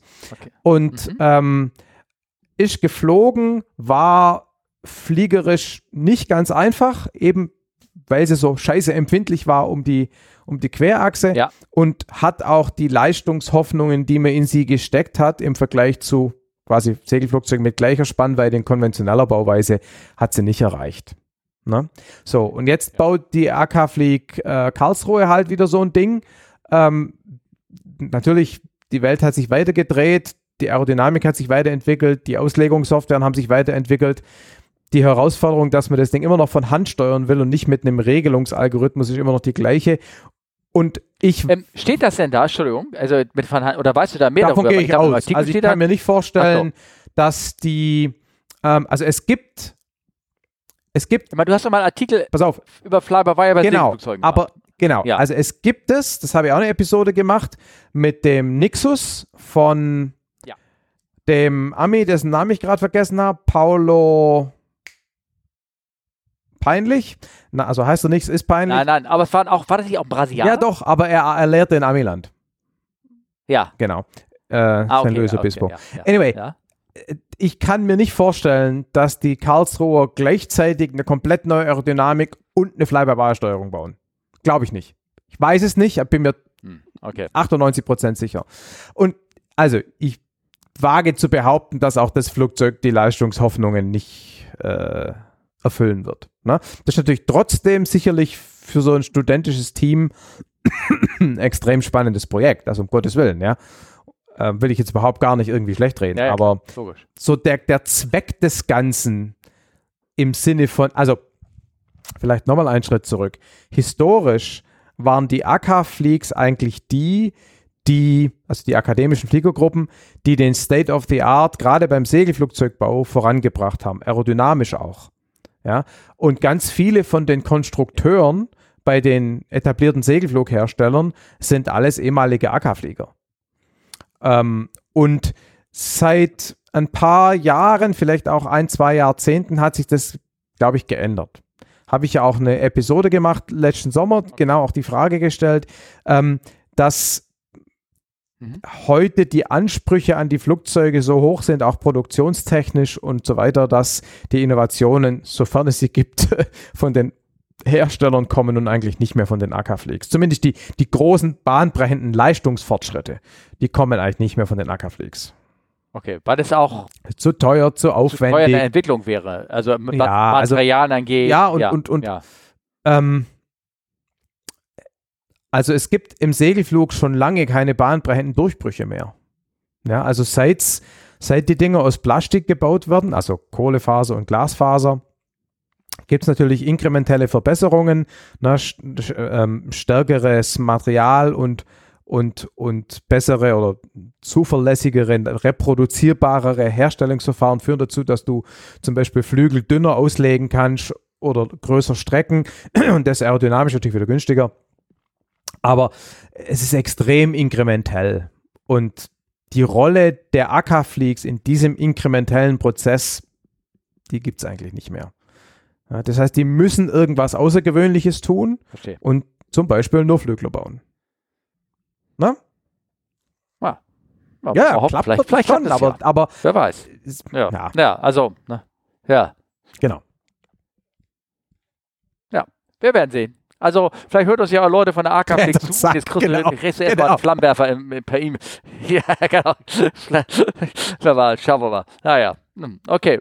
Ähm, äh, wie gesagt, ich dachte mir, das Thema ist ganz interessant und vor allem kannst du mir uns und unseren Hörerinnen darüber was erzählen. Anscheinend ja. Ähm, dann habe ich einen anderen Artikel gehört und zwar, es gab ja in letzter Zeit, ähm, also gefühlt, es gibt die nicht mehr oder weniger häufiger, häufiger als sonst auch, ein ähm, äh, weil auch gerade hier unsere deutsche Firma in einer, was, in der Austin, auch in mhm. Texas, auch mhm. mit so einem Turbulenzfall äh, verknüpft waren. Es gab einige im Flug nach Hawaii, United hatte irgendwie Turbulenz oder irgendwas. Es gibt eine Studie ist rausgekommen, die sagt, mhm. im Zuge der Klimaerwärmung kann es sein, dass ähm, die Anzahl an Clear Air Turbulences, mhm. dass die zunimmt. Oh, das ist signifikant. Um 15 Prozent. Das ist so die Studie bis 2015. Mhm. Ja, bis äh, 2050. Ne? Ähm, äh, warum? Ja, weil die Energie in den Atmosphären äh, durch ja. die höheren Temperatureintrag ähm, steigt, die Jetstreams werden stärker werden ähm, und äh, hier steht drin, also normalerweise, und das stimmt auch, normalerweise sind die größten ähm, Turbulenzen im Luftraum, im Jetstream, sind eher im Winter. Wundert man sich jetzt warum?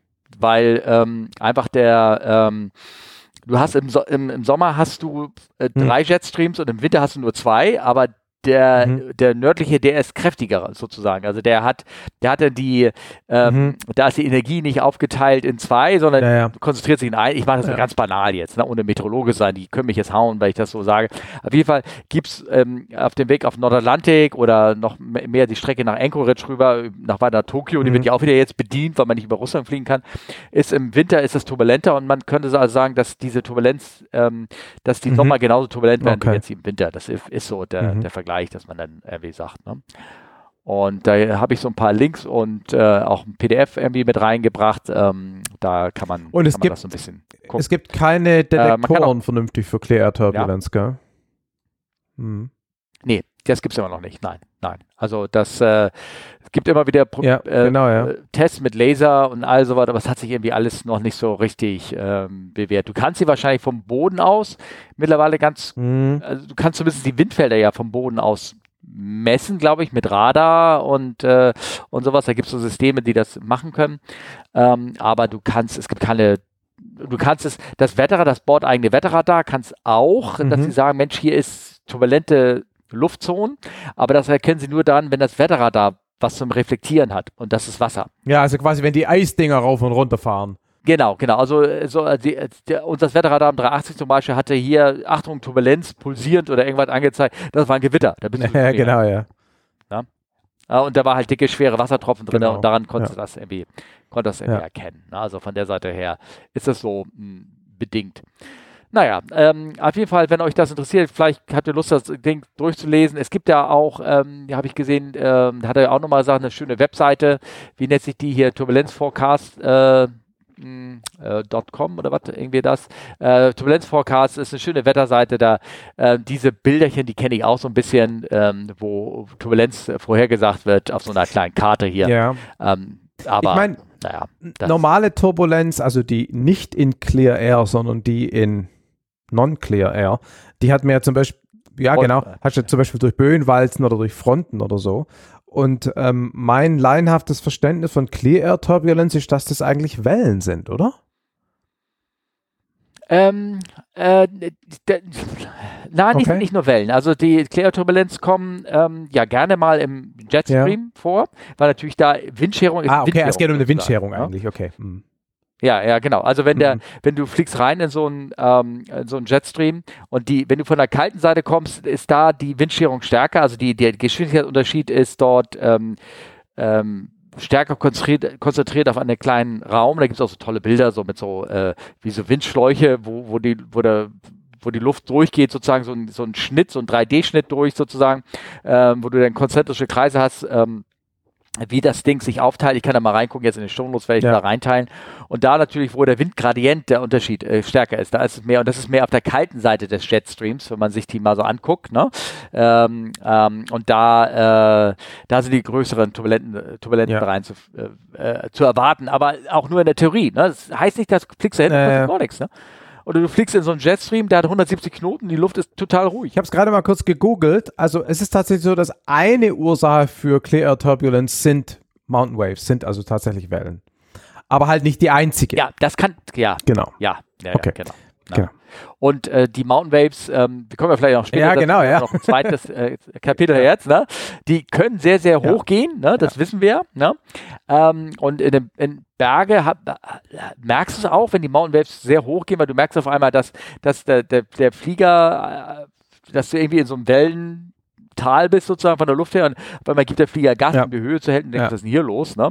Oder du, du merkst wie er ja. anfängt, so ähm, versucht, die gewaltsam ja, die Höhe zu halten und nicht gewaltsam, aber ne, wie er daran kämpft, die Höhe zu halten, auf einmal, weil er steigt oder fällt, das passiert, passiert schon, aber so die richtige unangenehme Turbulenz hast du äh, in, in okay, Jetstream, in okay. klarer Luft und wo das sich richtig durchschaut. Manchmal ist auch mhm. Wolken bei, also das kannst du auch haben, ne? dass diese hohen Zirren da drinnen ja. sich bilden und wenn du da weißt, oh, das ja. kann passieren. Okay, mhm.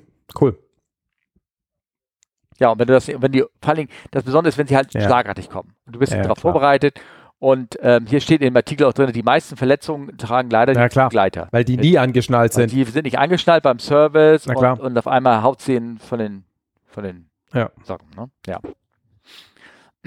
genau, der zweite Thema Segelflug ist ja Perlan. Ne? Die starten jetzt wieder ein äh, obwohl, jetzt springen wir, glaube ich. Ja, aber lass uns das doch schön machen. Da können wir nochmal zurück zu dem Ding. Ja, ne? genau. Und zwar, ähm, Perlan, ich habe ja den Flieger mal gesehen. Ah, ja. ne? Ich habe nicht rein, ich konnte mich nicht reinsetzen und zwar, ein, aber zumindest habe ich äh, gesehen, wie eng das Cockpit mhm. ist da drinne und wie du da drinne sitzt. Und ähm, Perlan ist ja ein von Airbus ein. Naja. Ah, halt, halt, nein, nein, nein, nein, nein, nein, nein, nein, nein. Oh, okay. Airbus, Airbus hat sich da irgendwann mal draufgesetzt und sponsert das, aber das ist nicht ein Airbus-Projekt, um Gottes Himmels Willen. Okay, okay, ja, verstehe. Das sind ein paar verrückte Amis. Also es gibt ja schon, ja, gibt okay. ja schon länger diese systematische, sagen wir mal, Erforschung von ähm, eben gerade diesen Mountain Waves, also Erforschung äh, mit gleichzeitig Flugspaß und Weltrekordjagd. Und da gab es ja schon seit Jahren dieses Mountain Wave Projekt in den Anden, in den Argentinien. Müssen wir ganz, kannst du in eine, eine, eine Wort, einen Satz sagen, was ein Mountain Wave ist, falls jemand das gar ja, okay. nicht weiß von unseren Hörern? Wir äh, haben, ne? äh, gleich, ja. genau, okay, also Mountain Wave. Ja. Sind sogenannte Lehwellen, also sie, also, ne, also du hast einen Berg, der steht da, einen Berg, sagen wir mal, einen länglichen Bergzug. Und jetzt strömt Wind quer zu diesem Bergzug dann muss der Wind natürlich nach oben abgelenkt werden, weil er kann ja nicht durch den Berg durch. Das produziert ja. an dem aufsteigenden Hang zunächst mal Hangaufwind. Das haben wir gerade ja. Heute genau, haben wir gerade besprochen. Ja. Das heißt, zum Beispiel kann ein Segelflieger dann an dem Hang hin und her fliegen, die meisten Hänge sind ein paar Kilometer lang und es ist stinklangweilig. Manche Hänge sind zig Kilometer lang, dann ist es nicht so langweilig. Ne? Und das ist eben der Teutoburger Wald. Ja. So, und, da, und ja. das ist ein reiner Hangaufwind, quasi der, der, der, der geht auch ein bisschen höher als der Hang an sich, weil die Luft geht dann noch ein bisschen weiter nach oben. Die biegt ja nicht sofort 90 Grad über den Berg ab und so weiter. Das nennt sich Hangaufwind.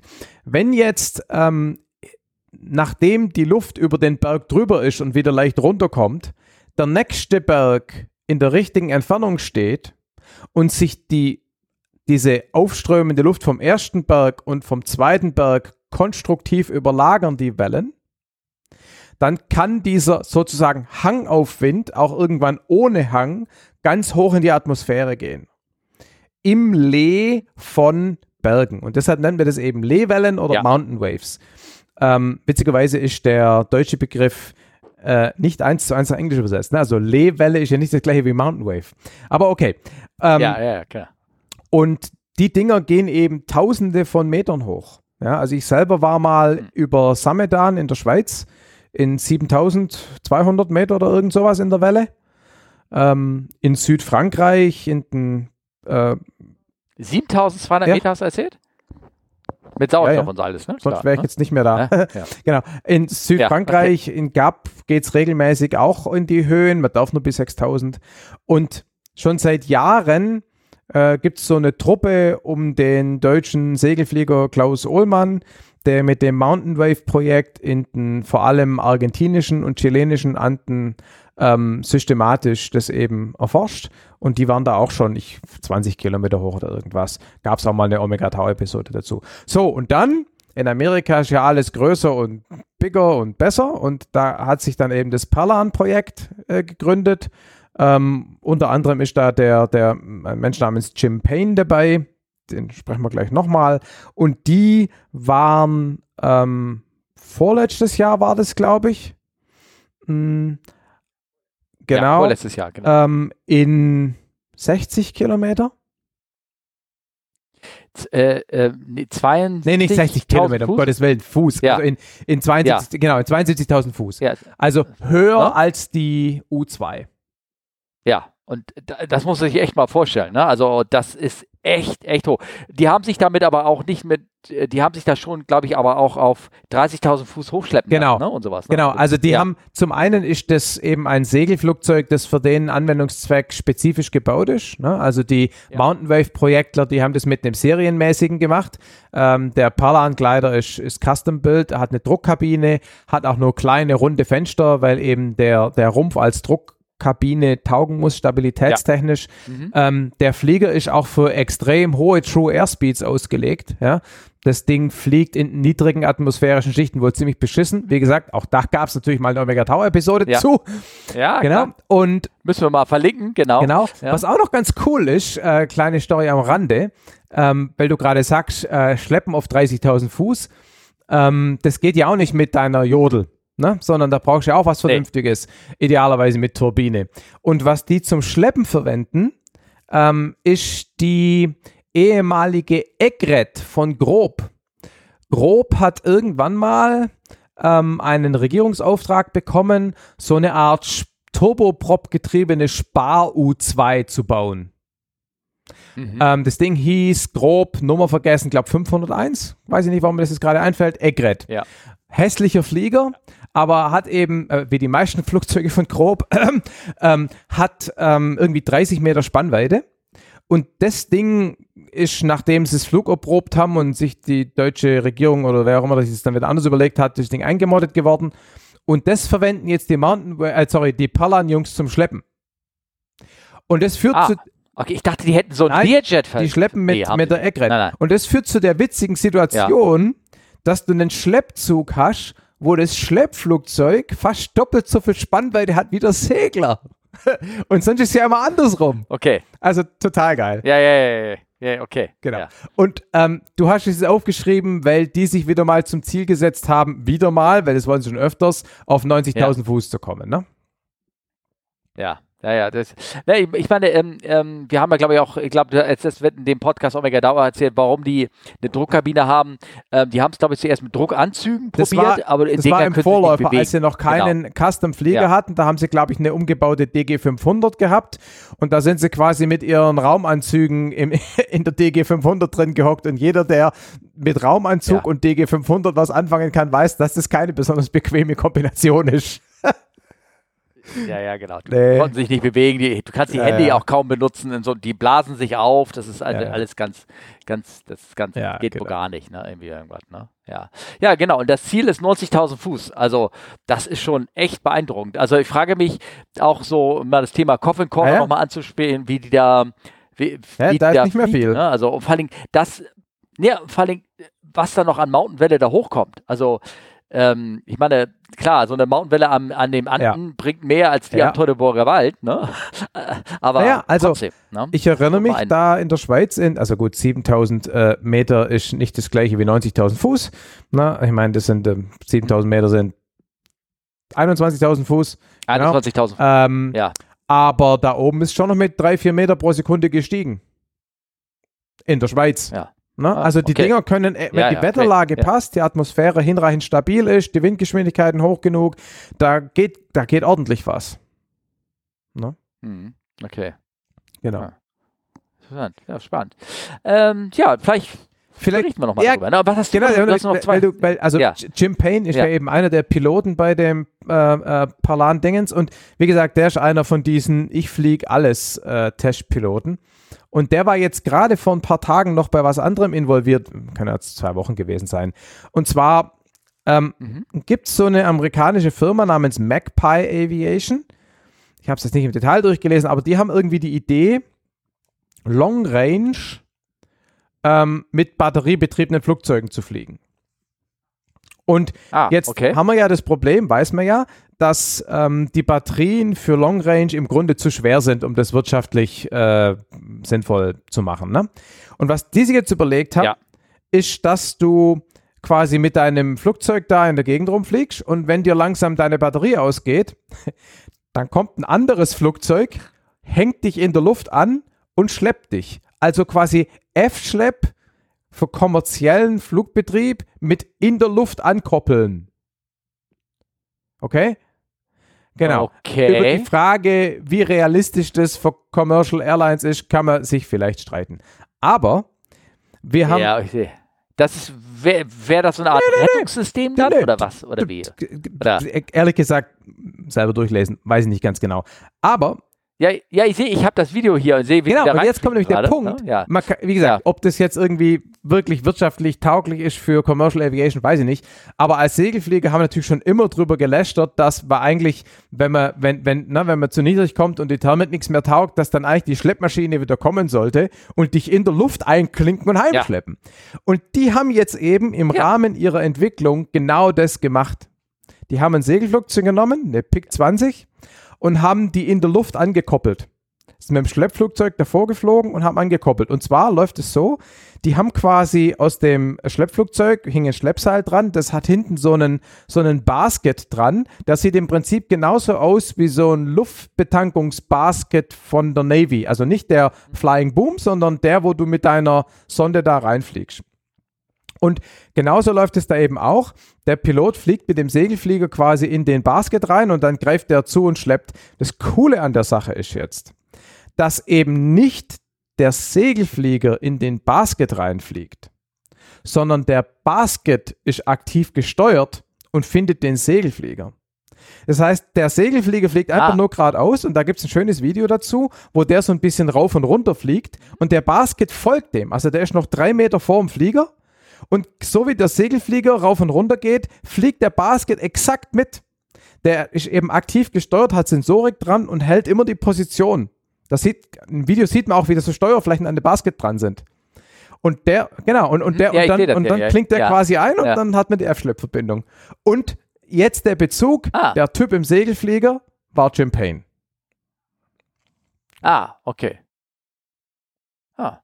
Aber wie gesagt, ist ein tolles Projekt. Also ich, vielleicht können Sie das System Oder nachher eine Segelflieger. verkaufen, dass Sie bessere Flugzeuge betanken. Ja, aber äh, ich meine, da müsste, da wäre ja so die Idee, dass dann über der in der Nähe des Flughafens so permanent Ja. Dinger so kreisen und äh, wie so, ich sag mal so, wie diese hochsee Ja, genau, ja, ja, ja. Schlepper, weißt du, die fahren ja auch teilweise rum und wenn irgendwie Notfall ist, dann düsen sie hin und holen sich die Beute sozusagen, ne? weil sie den auf den Haken nehmen, ne? oder sowas. Ne? Also, wie gesagt, Naja. ich glaube auch nicht an den, an den Business Case dahinter. Aber dass sie das im Segelflugzeug hingekriegt haben, ist cool. Ja, ja, klar, logisch. Das ist, das ist so ein bisschen überhaupt wie Perlan. Ne? Ja, ja. Es ist auch nur bei, Absolut, because klar, we can. genau. Ne? Ja, sowas. Ja. Ne? ja, ja. Als ich ja. damals die Mountain Wave Projekt Jungs ähm, da äh, interviewt habe und gefragt habe, ob sie das jetzt eigentlich wirklich machen, weil sie ganz dringend meteorologische Grundlagen erforschen wollen oder ob es einfach doch nur darum geht, wiss- wissenschaftlich finanziert Segel zu fliegen und Rekorde zu brechen. Da haben sie so Ja. ansatzweise angepisst reagiert. Natürlich geht es um die Wissenschaft. Ja, okay. Ja, ja, klar. Ich verstehe. Ich verstehe. Ja, ja, ja, ja, ja. Ja, ja.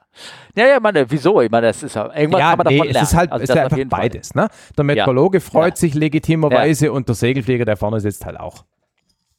Ja, okay, alles klar. Also, Leute, schaut euch das an, auch das Video. Ich habe mal eben gerade so Ja, ist Das sieht schon ganz witzig aus mit dem, mit dem Ding. Ja, ja, genau. Was ich auch witzig fand, um mal jetzt das Thema zu wechseln, einfach nur, ähm, ich will gar nicht darüber so lange äh, ringe, äh, rumreden. Ja. Es geht um Elektroflug und es geht darum, dass ähm, hier ähm, aus Alaska Airlines hatte ja ähm, eine große Flotte von Mhm. äh, Dash 8s äh, ähm, betrieben.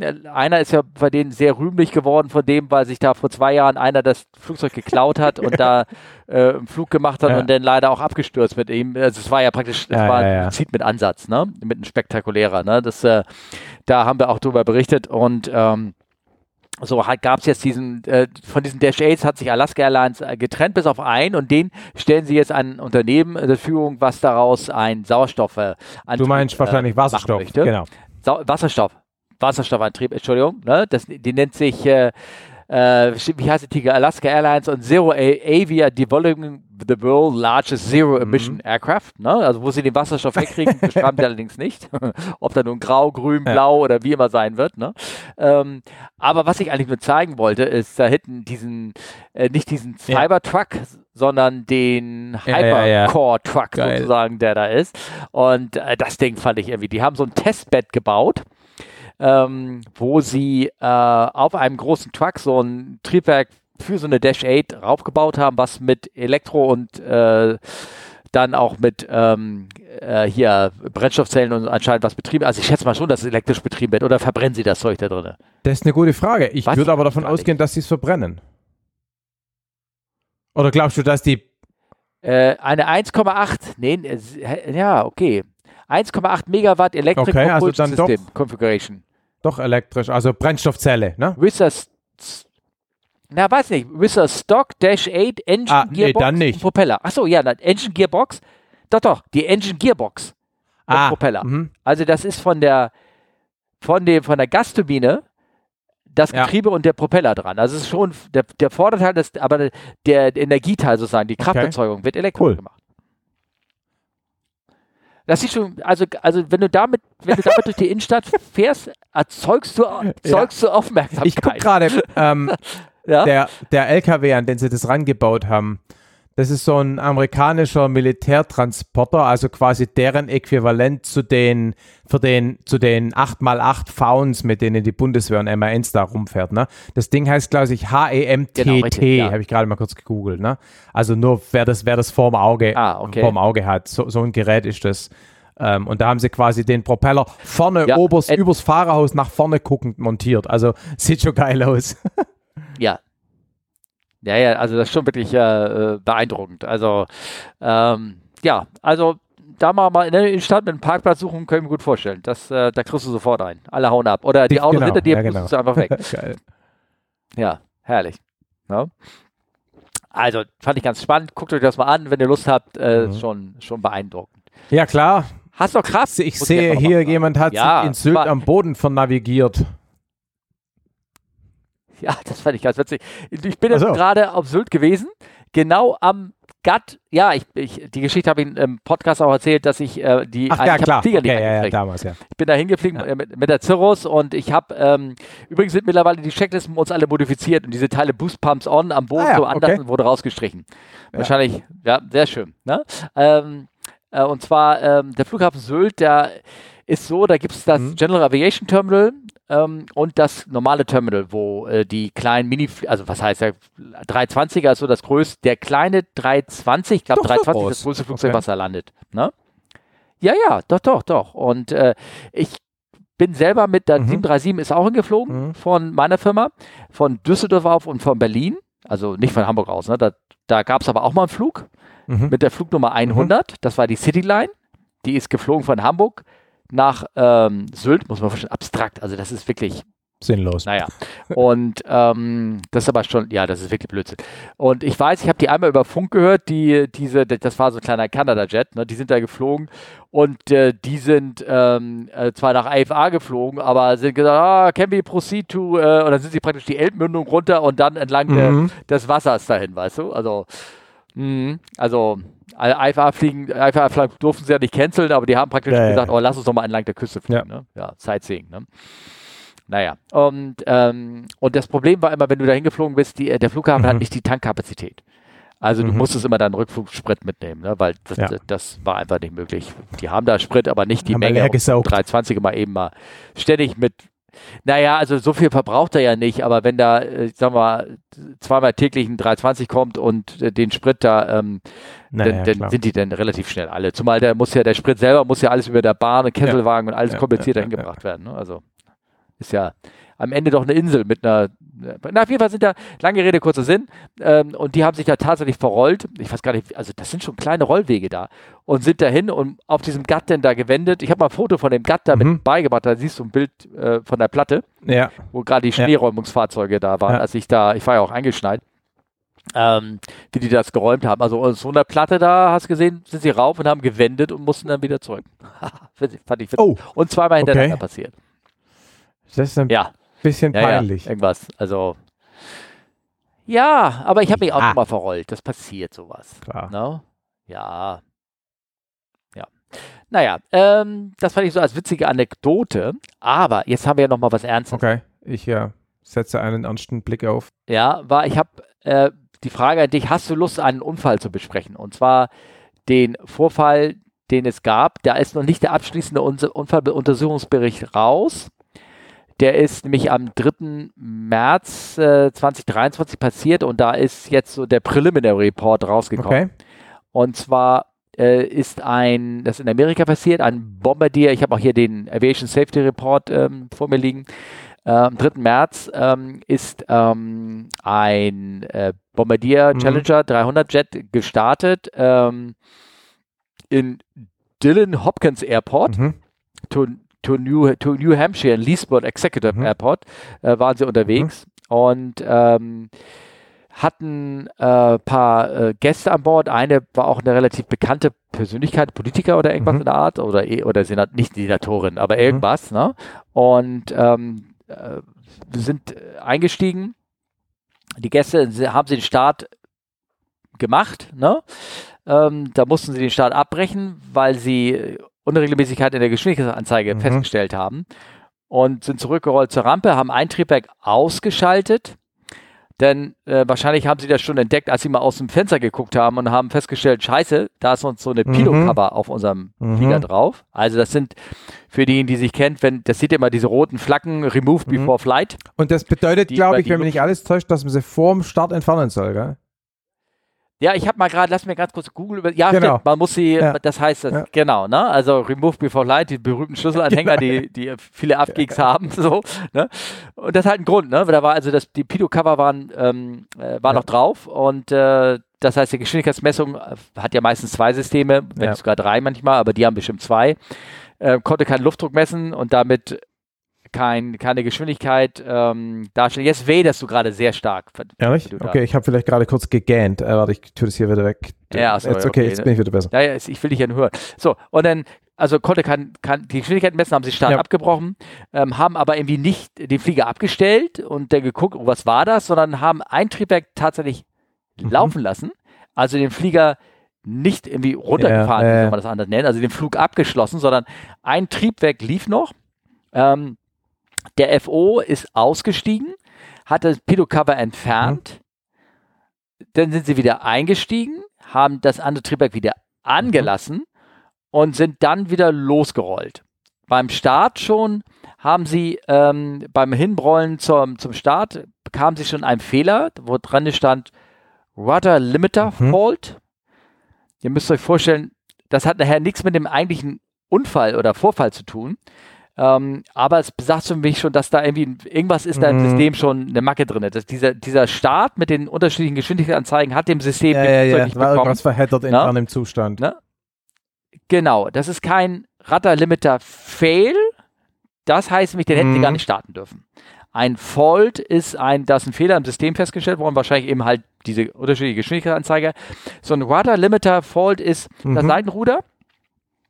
Das ist meistens ähm, hat das bei so Jets eine Limitierung drin. Das kannst du bei, bis zu einer bestimmten Geschwindigkeit kannst Genau, du einen ja. Vollausschlag machen, weil du es auch brauchst, falls ein Triebwerk Ja. ausfällt oder sowas, um das Ja. zu kompensieren.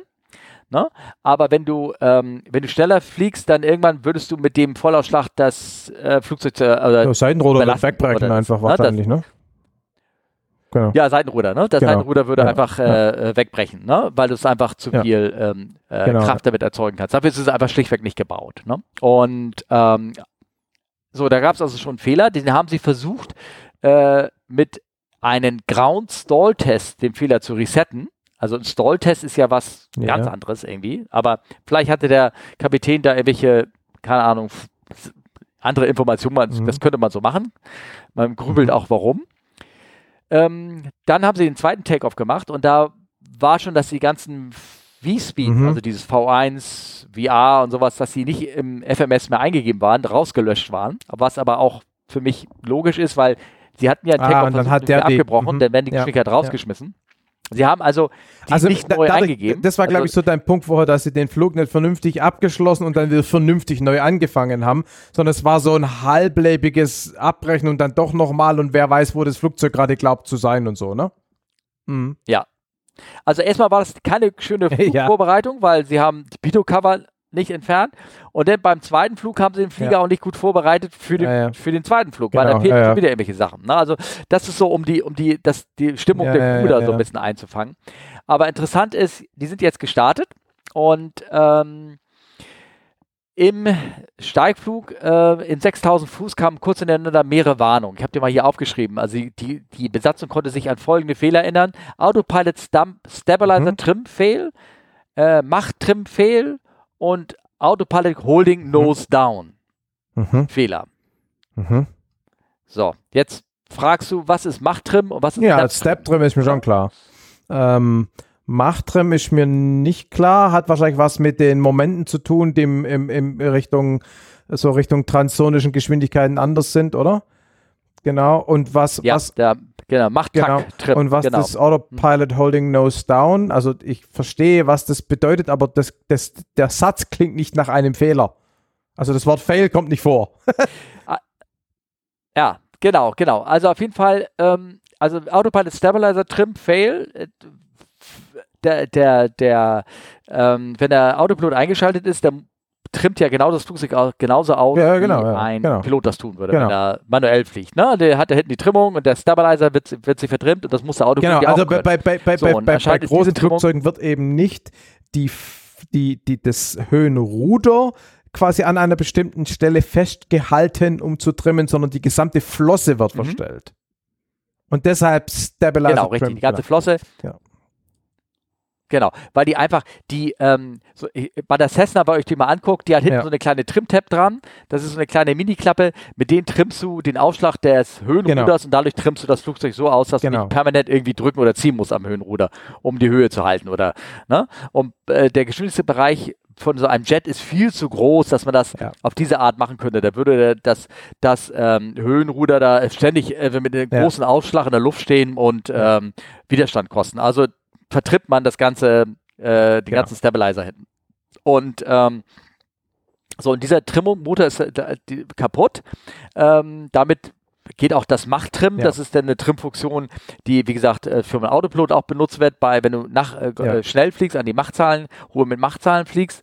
Äh, das musst du mal gucken. Mach-Tack musst du mal gucken. Irgendwie, Kannst du mal rausgucken. Das ist so ein, Okay. so ein Fehler, der auftritt, ähm, äh, wenn, ähm, ja genau, wenn da, wenn da irgendwie irgendwas, ähm, äh, wenn da, äh, wenn der Druckschwerpunkt sich bei Annäherung der transoceanischen Schwer, der, wandert der Druckschwerpunkt Ja, auf der ja, Tragfläche okay. und man muss ähm, Ja. dagegen trimmen sozusagen. Naja, lange Rede, kurzer Sinn. Und da steht drin, Autopilot ho Mhm. Holding Nose Down. Ach so, das ist Also, jetzt kein da- Fehler, sondern es ist ein genau- Status. Der wird aber hier Mhm. als Fehler angezeigt. Okay. Das bekam die als Warnung. So. Und ähm, also das bedeutet, da würden bei mir als alter, das hört sich so ein bisschen an wie so eine Olle 3.7, weißt du, da ist es ziemlich genau die Ja, gleiche Logik. auch die auch gleiche Flugzeug, ne? Generation. Ich meine, der Challenge ist auch steinalt. Ja, genau, richtig. Ja, genau. Und ähm, also, dass der Autopilot, der hat nicht getrimmt, sondern der Autopilot hält massiv, Okay. muss er Okay. die, die Nase runterdrücken mit, seinen, mit Ja. seiner Autorität, ne, mit seiner mit der Steuerkraft, um die Nase nach unten zu halten, damit sie nicht nach oben weggeht. So. Und ähm, die Crew hat denn das QH oder die, die nennen es nicht QH, sondern so Quick Ja, okay, Reference ja. Cards, das sind so kleine äh, Karten, wo drauf steht, hey, was muss ich denn tun? Ähm, rausgenommen und haben ähm, auf das Verfahren Primary Stub Trim Fail sich geeignet. Ich kenne, Ja, ich weiß nicht, was der Aufbau von diesem, von dem System irgendwie genauso ist, aber die haben sich gedacht, Mensch, da ist so der, der primäre Mhm. Stabilizer-Trim ist wohl kaputt.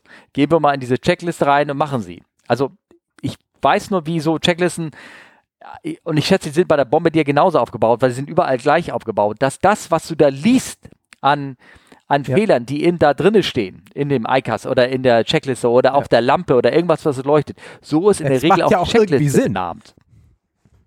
Ja. Macht sehr viel Sinn, genau. Also wenn da drinne steht Autopilot Stim, Stub Trim Fail, würde ich nicht die Checkliste in dem Primary Stub Trim Fail, sondern würde gucken, ich weiß es nicht, ob es Ja, da ja. Eine, so eine Liste gibt oder nicht gibt oder irgendwas. Auf jeden Fall würde ich erwarten, da gibt es eine Liste für. Ne? Ja. Die haben also die Primary Stub Trim Fail Liste genommen Ja.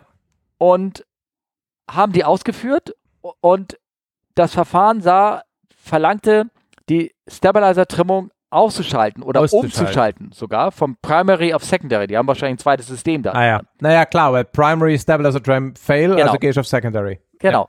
Und wenn immer du so ein, so ein Trim-System umschaltest, also so kenne ich das bisschen vom Bobby und das ist auch bei, bei jedem Mhm. anderen dusseligen Flie Fehler, wo du so eine, die, die Systeme so getrennt aufgibst, wenn du das umschaltest, fliegt dir der Autopilot raus. Mhm. So. Mhm. Mhm. Naja, und jetzt nochmal an die andere Warnung, die da stand, Autopilot Holding Nose Down. Ah, ich, ich weiß ja, was es rausläuft. Und so war jetzt auch, was das passiert ist. Also das Ding war, Ja. und vor allen Dingen, die haben den Flieger ja weiter steigen lassen. Die sind einfach im Steigflug weitergeflogen. Die waren schon irgendwie auf 22.000 Fuß oder irgendwie sowas. Ne? Also da, wo man auch so die richtigen größten dynamischen Kräfte am Flieger hat. Also die Mhm. größte mit so ähm, an Indicated, also das True Airspeed ist dort das, das, nee, wie soll ich das sagen? Ja, das, das die höchste, Max Q. was?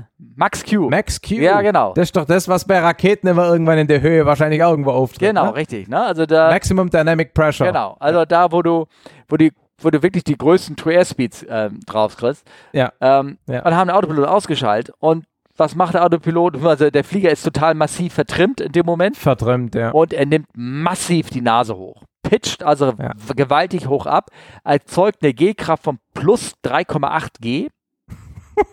Wow. Wir müssen ja nochmal sagen, dass die Flugzeuge in der Regel auf 2,5 G zugelassen sind. Ne? Ja.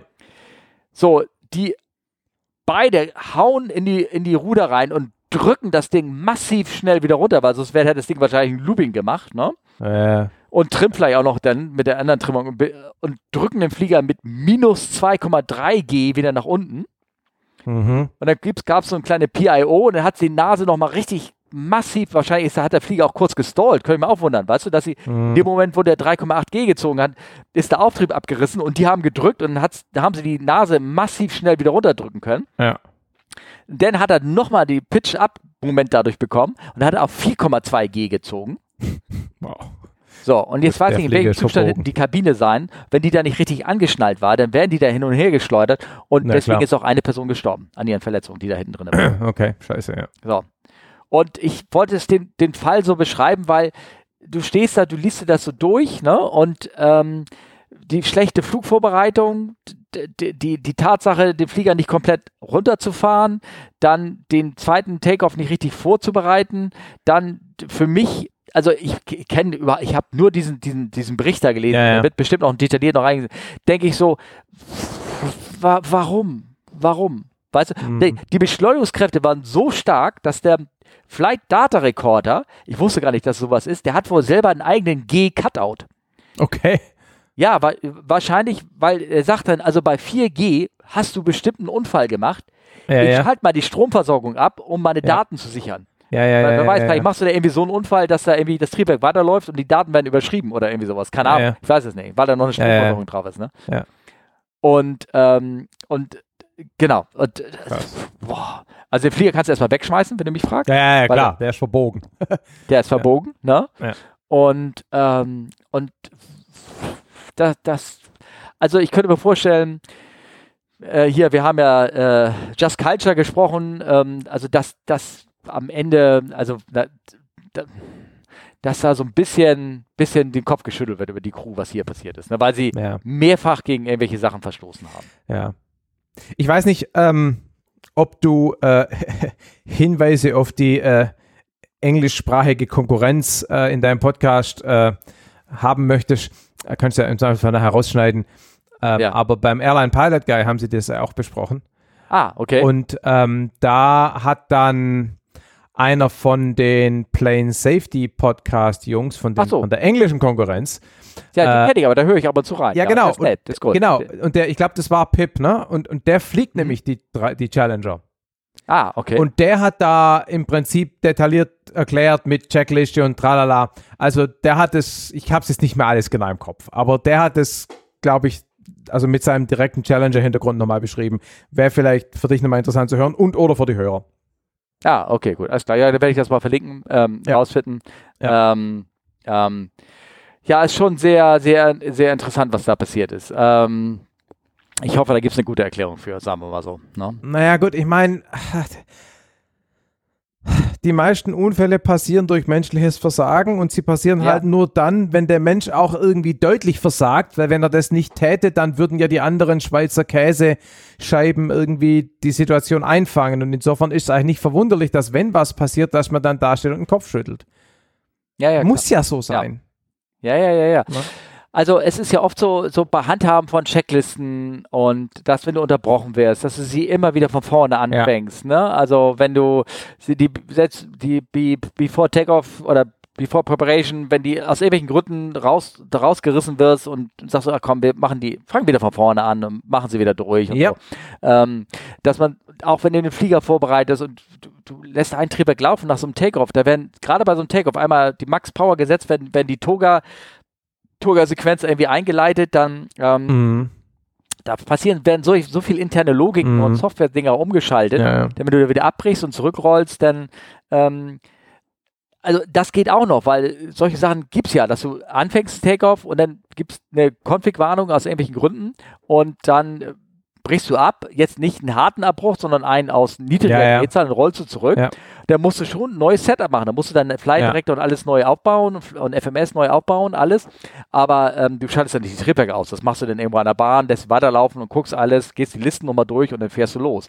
Aber dann hast du auch noch, aber hier haben die ja richtig eine Warnung gehabt mit Radar Limiter Fault. Also das ist schon echt ein Zeichen, dass da irgendwas kaputt ja.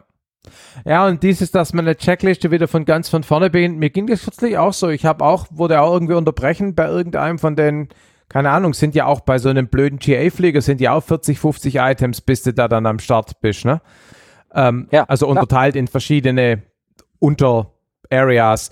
Und da habe ich dann auch, bin ich unterbrochen worden oder weiß nicht mehr genau, was es war und habe es dann eben auch fortgesetzt und habe dann halt einen Punkt über, überlesen. War nur der Transponder, bin halt ohne Transponder gestartet, ist scheißegal, ja. Ich meine, ja. ich schalte schon halt ein, ist ja jetzt ja. kein Riesending. Aber ja, wieder ja. von vorne ist besser. Ja, klar. Ja, ja, klar. Logisch, logisch. Naja, okay. Uhu. Ah, so, also. Äh, ich habe keine Fragen, aber Thomas hat eine Frage, sehe ich hier. Oh, ja, genau. Soll ich sie vorlesen und du beantwortest sie? Ja, mach du doch mal. Ja. Von Thomas. Warum sitzt in der Fliegerei der Kapitän eigentlich links? Hat das historisch gesehen irgendwelche Gründe? Ich habe gerade nicht auf, de, auf, dem Schirm, ob das bereits Thema bei euch war. Hatte mir darüber letztens mal Gedanken gemacht. Ansonsten weiter so und viele hm. Grüße. Smiley. Okay. Ja, äh, Thomas, ich habe natürlich so ein bisschen recherchiert darüber. Ähm, ich glaube, es ist.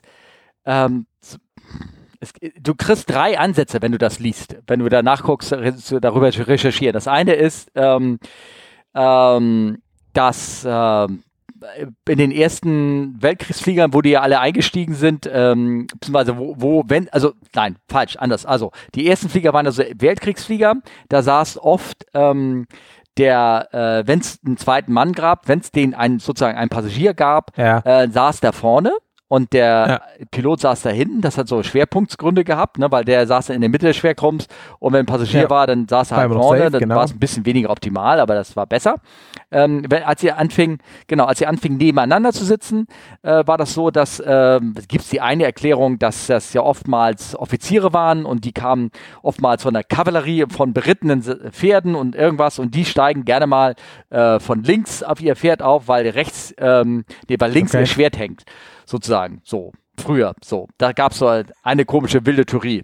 Und äh, das ist eigentlich auch die Theorie, warum es die Engländer ihren Linksverkehr haben, weil wenn die zwei Pferde sich begegnen, konnten sich mit der, mit der Hand das, das Schwert ah. aus der linken Scheide ziehen und dann sich rechts ja, okay. Hand bekämpfen. Weißt du? Deswegen fahren sie auf der falschen Seite.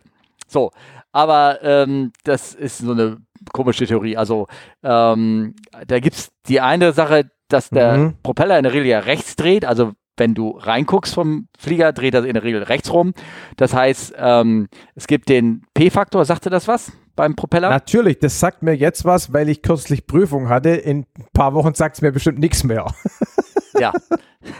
Durch den, oder äh, die Seefahrer von euch kennen das vielleicht als, als Radeffekt beim, beim äh, Schiffsmotor.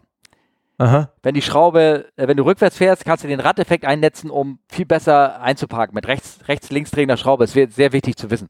Okay, er sagt mir jetzt nichts, aber erz- erzähl mal P-Faktor. Also der P-Faktor ist einfach, dass wenn du, wenn der Propeller sich dreht und äh, nehmen wir mal, er dreht sich rechts rum, ähm, fliegt er ja trotzdem, das Flugzeug fliegt, sagen wir mal, gerade durch die, äh, mit einem leichten Anstellwinkel durch, äh, durch, durch Luft. Mhm. Und das Propellerblatt hat, ja einen, hat ja auch einen eigenen Anstellwinkel. Mhm. Und da, wo das Propellerblatt runterdreht, also beim rechtsdrehenden, Pro, äh, rechtsdrehenden Propeller ist es auf der rechten Seite, Ja. hat es den kombinierten Anstellwinkel von dem Flugzeug und, Und- dem Propeller, Ja. während es auf der linken Seite geht der äh, geht das, geht das Blatt ja sozusagen von unten hoch Ja. und dadurch hat es den, hat's den, den. Propellerblattanstellwinkel minus dem Anstellwinkel von dem Flugzeug. Das heißt, dass der Propeller hat, zieht auf der rechten Seite erzeugt er mehr Vortrieb als auf der Ja. linken Seite und dadurch zieht das Flugzeug leicht nach links. Das ist der P-Faktor. Und Ja. der ist umso stärker, mehr, je mehr Leistung und je mehr Anstellwinkel du hast. Genau, es ist also keine Drehmomentgeschichte, die gibt es nämlich auch noch. Auch, ja. Bei niedrigen Geschwindigkeiten vor allem, wo du keine großen Luftkräfte hast, musst du Mhm. darauf aufpassen, beim Start, Klassiker, sondern Mhm. hier geht es um ein aerodynamisches Phänomen. Ne? Genau, richtig. Das heißt, generell der Flieger zieht gerne mal nach links und nach links kannst du leichter kurven als nach rechts. Und dementsprechend waren, hat man gesagt, wenn ich so einen Flugplatz anfliege und mache die Platzrunde, mache ich sie eher links und dann wäre das doch toll, wenn der, der Pilot auf der linken Seite sieht, dann kann er viel besser links runter gucken, den Flugplatz erkennen. Ja, So, genau. Die Standardplatzrunde ist eben auch links. Links. Wenn du eine Rechtsplatzrunde fliegst, musst du es sagen. Ne? Rechter Ja. Gegenanflug, rechte Queranflug. Genau, genau.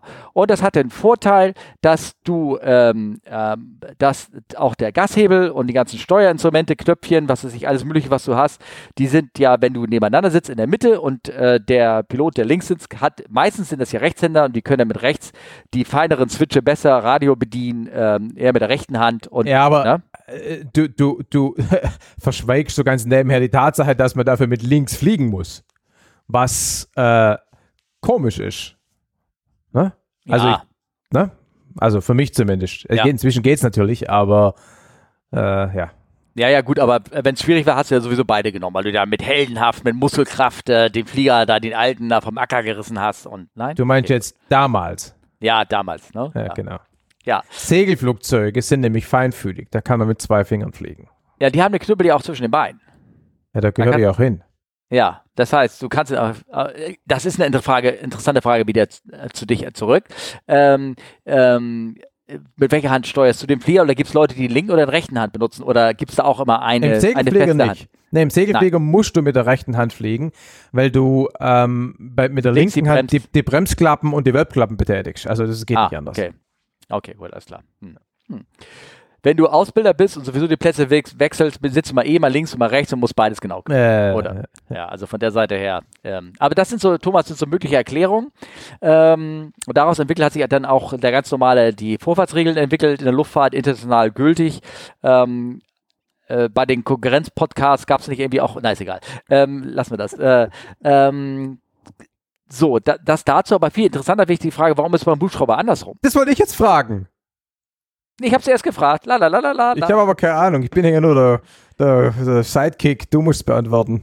Ja, du mich auch. Und ähm, das, äh, der, der, der, ich hab's dummerweise, ich wollte es googeln und ich finde jetzt während der Sendung kann ich das Ich nicht- wusste kann ich- tatsächlich ich- auch mal, weil wir haben kürzlich nämlich auch drüber geredet, weil nämlich auf dem Messelberg eine H130 gelandet ist.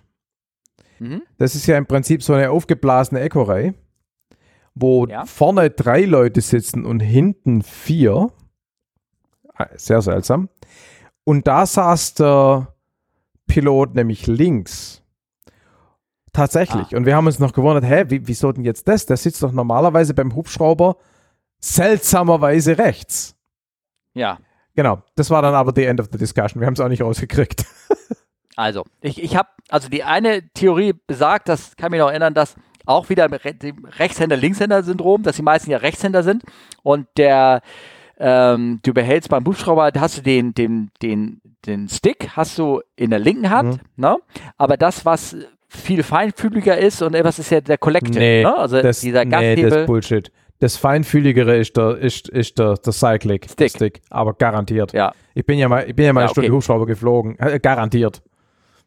Ja, also habe ich nur so gehört, aber der, ganz, der Collective ist wo an der Seite, ja. ne? Nicht in der nee, Mitte, ne? Ja, genau, ja, genau. genau. Ist, also du, ähm, naja, das ist eben genau der Punkt, ne? Also, ähm, der Collective bei der H135, die am Flugtag da war, war rechts. Also du bist quasi drüber gestiegen beim Einsteigen. Das heißt, wenn der Pilot rechts sitzt, hat er rechts mit dem Collective gesteuert und hatte den feinfühligen Cyclic in der linken Hand. Genau. Ähm, für unsere Hörer, ähm, der, der Cyclic oder der Stickmass ist das praktisch, ähm, mit dem du ähm, ähm, äh, ja, die, die, die globalen Anstellwinkel deiner, deiner oberen Rotorblätter steuerst. Aber wie viel Auftrieb und wie viel Gas du gibst, machst du mit der anderen Hand mit dem Cyclic Stick. Den ziehst du hoch und runter und kannst auch Gas geben dabei bei den ganz alten Dingern. Ne? So ist das. Da so ja, bei den Kolbenschüttlern, ne? bei den Turbinen, die sind ja eh ja, genau, Vollgas.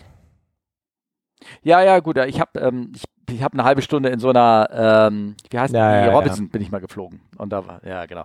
So, und ähm, das ist die eine Theorie. Was ich mal gehört habe, und das habe ich nicht noch nachgegoogelt, das mit dem, mit dem rechts hinter beim Hubschrauber, das habe ich gerade gelesen, das, Herr, Herr, Herr Sikorski ah. war ja also einer, der die ersten Hubschrauber und irgendwie sowas da auf die Beine gebaut hat und die Beine gestellt hat und auch sehr viele die ersten Piloten ausgebildet hat. Und der hat ähm, ich weiß nicht, in seiner Lehrfunktion mhm. dann oder irgendwas, saß der äh, sozusagen auf der linken Seite, wie, wie, mhm. wie man so sitzt in so einem Flugzeug und hat rechts die ganzen Leute da ausgebildet. Und dadurch hat sich das irgendwie so festgehalten, dass die Piloten am Ende alle mhm. rechts saßen. Mhm. Okay. Nicht links. Also ich habe gerade auch noch mal ein bisschen rumgegoogelt. Es ist, also wie ja auch das Beispiel gerade mit der H130 äh, gezeigt hat, ist eben nicht immer so. Ja. Also es ist wohl bei Hubschraubern durchaus ja, okay. auch ein bisschen hin und her. Mhm. Okay, gut. Also wie gesagt, es gibt ja diese Sikorsky, Herr Sikorsky-Theorie, dass ähm, Herr Sikorsky da ein bisschen okay. mit dran schuld ist. Äh, aber ob da, ich meine, bei den Russen sitzen sie, glaube ich, auch äh, rechts, ne? Das weiß ich nicht. Wobei, ja, Ehrlich, nee, ich habe okay, da gerade so ein, ich habe da mal so ein YouTube-Video angeguckt, wo einer so ein Tourist auf so einem russischen Eisbrecher mitgefahren ist. Und da sind sie auch mit dem Hubschrauber rum, so ein bisschen rumgeflogen mit irgendeinem uralten Russeneimer. Ja. Und das heißt, der Pilot ziemlich, habe ich jetzt vor Auge, fast der links, weil der Passagier rechts eingestiegen ist. Ja.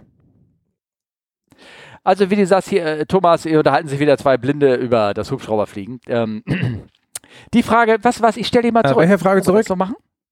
Die kommt in die nächste Folge und dann, und dann werden wir das, äh, oder vielleicht hat das auch für mich jemand rausgefunden, das ist ja auch ganz gut. Wir müssen mal den, den unseren Schwarm. Achso, die Hubschrauberfrage. Die Hubschrauberfrage. Ähm, über Schwärme okay. komme ich auch noch her. Ja, ja, genau, die Hubschrauberfrage. Ja, genau. Ähm, genau, ähm, wir haben noch ein Feedback bekommen von Kielt zu der letzten Folge, die du ja noch nicht mhm. gehört hast. Da ging es um Just Culture. Und ähm, äh, zwar äh, wurden wir gefragt, ob es Just Culture ähm, in anderen Firmen schon mhm. ähm, oder gibt es andere Beispiele für, wo man das irgendwie anwendet. Medizin, definitiv. Ähm, da haben wir auch ja. so ein bisschen darüber geredet, ja, Medizin und was ist nicht alles Mögliche was. Und äh, Kjeld hat geschrieben, hallo Steffen, ihr hattet doch in der letzten Episode gefragt, in welchen Branchen Just Culture implementiert wird. Ich habe als Finance Manager gearbeitet und bei uns ist es oft passiert, dass Leute falsch Geld überwiesen haben. Also ich schätze mal von den Angestellten, schätze ich mal. Ja, ja, klar, muss ja, ja. Haben probiert, da Just Culture einzuführen, war aber nicht so einfach. Uns fehlte im Nachhinein das Lesson Learned und die Anpassung der Prozesse.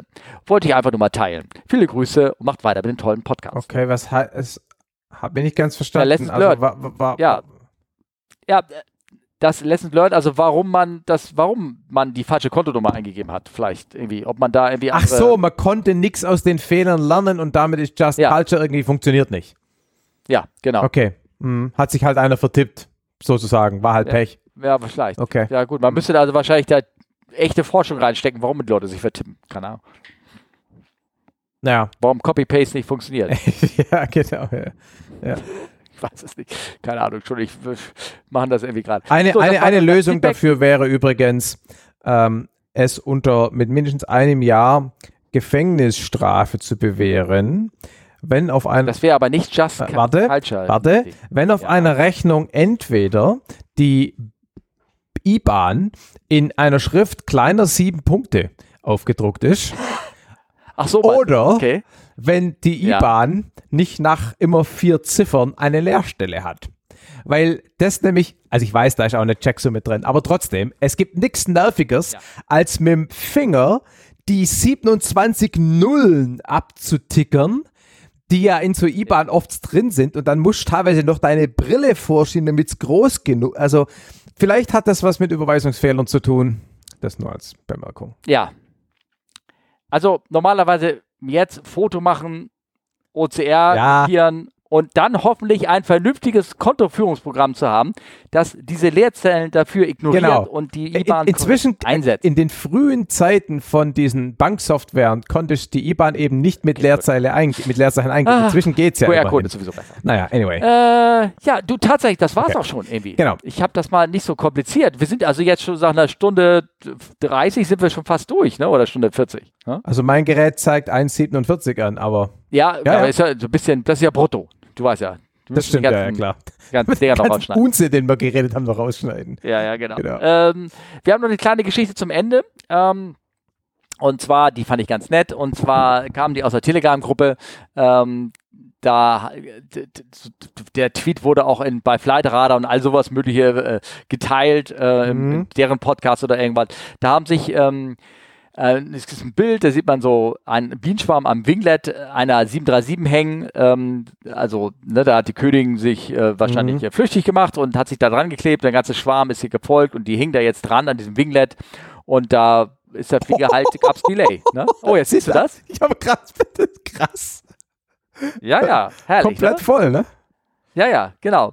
Und ähm, fand ich nur ganz interessant, da hat sich die Geschichte, also die Geschichte hier so erinnert, die haben dann den Flieger irgendwie, ja, hm, wussten sie nicht, was sie machen, da wollten sie einen Imker holen, der Imker kam, kam irgendwie nicht, durfte nicht so, oder kam nicht so schnell oder konnte nicht rauf auf das ähm, Grundstück und ähm, Ja, der Flieger musste weiter und die brauchten das Geld und dann haben sie den Flieger angefangen wegzuschleppen und dann sind die Bienen einfach abgehauen und haben sich woanders ein Örtchen gesucht. Also von der Seite her ging das next, nächsten Flug delayed. Genau, genau. Haben sich aber einen anderen, äh, anderen Hitch, Hitchhike Genau, genau. gesucht. Da fand ich nur ganz interessant, dass Olli hatte irgendwie äh, gepostet äh, dazu, dass laut deutschem Recht darf ein Imker äh, ohne Gründe jederzeit auf so ein Grundstück betreten, um so einen Bienenschwarm einzufangen. Okay, aber natürlich nicht ein Sicherheitsbereich eines Flughafens. Äh, Da muss er ja natürlich über den Zaun rüber oder irgendwas. Aber keine Ahnung. äh, Also du darfst dir den Zutritt irgendwie nicht verweigern Okay. für so ein Ding irgendwas. Wie hat das, äh, wir müssen jetzt mal die Telegram-Gruppe. Ähm, wo hält sie denn? Aufmachen. Äh, Klamotten, Leute, wenn ihr Geduld habt, aber ich kann ja das irgendwie äh, rausschneiden. Äh, öffnet sich das System hier, bla blub. Und äh, so, und was äh, wurde da ähm, gesagt? Rein rechtlich darf nach deutschem Recht je, der Imker jedes Grundstück betreten, zumindest um seinen, Ah. okay, seinen Schwarm einzufangen. Mhm. Ja, okay. Cool. Wusste ich auch nicht. Naja, ja, okay. Und ähm, auf jeden Fall ging die Geschichte gut aus und da klingelt es bei mir im Kopf, weil ich habe vor keine Ahnung, drei Jahren oder vier Jahren gab es so eine Geschichte, und die gibt es wahrscheinlich öfter, ja. so ein Fall in Indien und das war in Kolkata oder Calcutta Mhm. Airport und da habe ich hier so ein Bild damit, da haben sie einfach äh, gnadenlos, da war ein riesiger schwarzer Fleck an so einem Flieger dran, da haben sie einfach gnadenlos mit dem Feuerwehrschlauch draufgehalten und haben die armen Dinger einfach weggepustet. Ja, ja, Ja. ich sehe das Bild hier. Aber vielleicht sind das auch indische Cobra-Mörderbienen. Wahrscheinlich, oder genau, genau. Wahrscheinlich. Gibt es ja, Ja, bestimmt da. Genau. Genau. Ja, Kinders, hast du noch was für mich oder irgendwie sowas? Nee, du, vor allem, du hast ja schon die Geschichte erzählt. Die Geschichte ist ja quasi das offizielle Ende. Jetzt musst du nur noch die Abkürzung richtig buchstabieren und dann ist der Podcast erfolgreich beendet. Ja, genau, genau, genau. Jetzt muss ich, muss ich mal sehen, was sage ich denn da immer? Steht ne? heute gar nicht Ah, da habe ich. Ah, Ja? ja. Nein, eben. Also eben. ich, ah, warte, aber ich versuch's hab- mal. Ich versuch's gefunden. mal. Also, Ja, okay, E-Mail ja, okay. ist äh, Info, nee, at, nee, okay, vergiss es. Das Einzige, was ich weiß, ist Charlie, Interessanterweise, Charlie Fox. Äh, es, äh, es, ist, es ist ja ein Catch-all. Also im Prinzip kannst Okay, du da alles gut, gut. reinschreiben. Genau. Info, Info at das funktioniert genauso wie Okay, okay. Ah, genau, Fragen ist es, genau. Und bei Twitter ist der äh, Handle fragt, gell? Oder irgendwas da? Genau. Ge genau, richtig. Korrekt. Charlie Fox ja. Whiskey Uniform. Ganz ja. Richtig. Und äh, außerdem seid ihr bei, äh, bei, bei TikTok, habe ich gehört, seit neuestem? Nee, nicht bei TikTok, aber bei, bei, bei Instagram seid ihr, bei Instagram seid ihr. Instagram. Genau. Und ja, genau. Ne, at in, come fly with us und dann kommt dieser, dieser Bindestrich, der unterhalb Genau, und äh, der, der heißt irgendwie, irgendwie sowas. Wie heißt der? Underslash. Ah, underscore. Underscore. Underscore oh, Podcast. Da, da, da gibt's, kennst, kennst du den Afterburn Podcast? Nee. Ja, auch einer von den Doch, ja, schon, ja. Einer von den ja. tausenden Militärpiloten-Podcasts, die es inzwischen ja. gibt, ne? Und der, der verwechselt immer Slash und Backslash. Und dann erzählt er mir irgendwelche URLs und dann aber HTTP colon und dann immer ganz prominent Backslash, Backslash, bla bla bla. So, oh Mann, sag's doch mal ihm einer. ja, ja, ja, okay. Naja. Ach ja, also Mastodon gibt es Mastodon, ne? genau. Und bei Telegram, ja, genau. bei Telegram. Und Tumblr, Tumblr gibt es auch. Ach, genau, ne? stimmt, da habe ich das letzte Mal drüber gewundert. Ja, da haben wir, genau, Tumblr gibt es auch. Genau. Und wo seid ihr nicht? Und äh, was, ähm, wo, wo geht vielleicht schneller zu sagen. Hm. Also. Hast auch wieder recht. Ja. Also, hm, ähm, ja, also, genau. Also er funktioniert, kommt der Telegram-Channel, der funktioniert und äh, ähm, Insta, es funktioniert alles, aber bis auf Tumblr hat mich noch keiner angeschrieben, aber das ist ja auch nur, da habe ich ja nur gemacht, weil da wussten wir nicht, wie, wie schnell die Sonne über Twitter untergeht, ne? Und deswegen, dass man da mal einen Fuß in die Aber da war hat, doch der, die, die offizielle Rettung für die Twitter-Abtrünnigen ist doch Mastodon. Ja, da bin ich auch. Und da habe ich jetzt gerade gehört, dass du, dass du der da ähm, in der anderen Domain, wo du da, also wir sind ja bei airq.rocks, mhm. sind wir ja, haben wir da sozusagen unsere, unseren, äh, wie nennt man das ja, da? Das ist die Instanz, wir sind, mhm. ne? Und dass du da aber irgendwie mit Webfinger oder irgendwas, die kannst du das aber dir einrichten, also kann man bei, das ist ein, eine Form des mhm. Protokolls, mhm. kannst du dir das auch auf deine eigene Domain machen. Ah ja. Mhm. Also dann würde das, keine Ahnung, comeflywisus.comeflywisus.de sein oder irgendwie sowas. Mhm. Müsste ich mal gucken. Also es ist wohl, das Protokoll lässt das zu. Da mhm. gibt es eine, eine, Erklärung dafür. Okay. Hm. Ja, es ist, war früher schon einfacher, wo es im Prinzip ein oder anderthalb soziale Netzwerke gab, ne? Twitter und halt Facebook. Und jetzt läuft das Ganze gerade wieder so ein bisschen in die Breite, hat nur das Gefühl, und man muss entweder überall sein oder nirgends. Ne? Das ist so ein bisschen anstrengend. Bist du denn noch bei Snapchat? Da war ich, glaube ich, nie. Doch, du warst mal drei Sekunden da, glaube ich. Das kann sein, ja. Nee, ja, also, genau. Das sage ich ja, also ich finde es ein bisschen anstrengend gerade, ja. ehrlich gesagt. Ja. Ne? ja, ja, gut. Na gut. Naja. Lassen wir das. Ich bedanke mich, dass du da warst. Ne? Ja, vielen Dank für die Einladung. Vielen Dank. Und äh, Veröffentlichung so in der Woche oder irgendwas und dann schauen wir mal. Ne? Genau. Auf Wiedersehen. Alles klar. Ciao, ciao. Tschüss.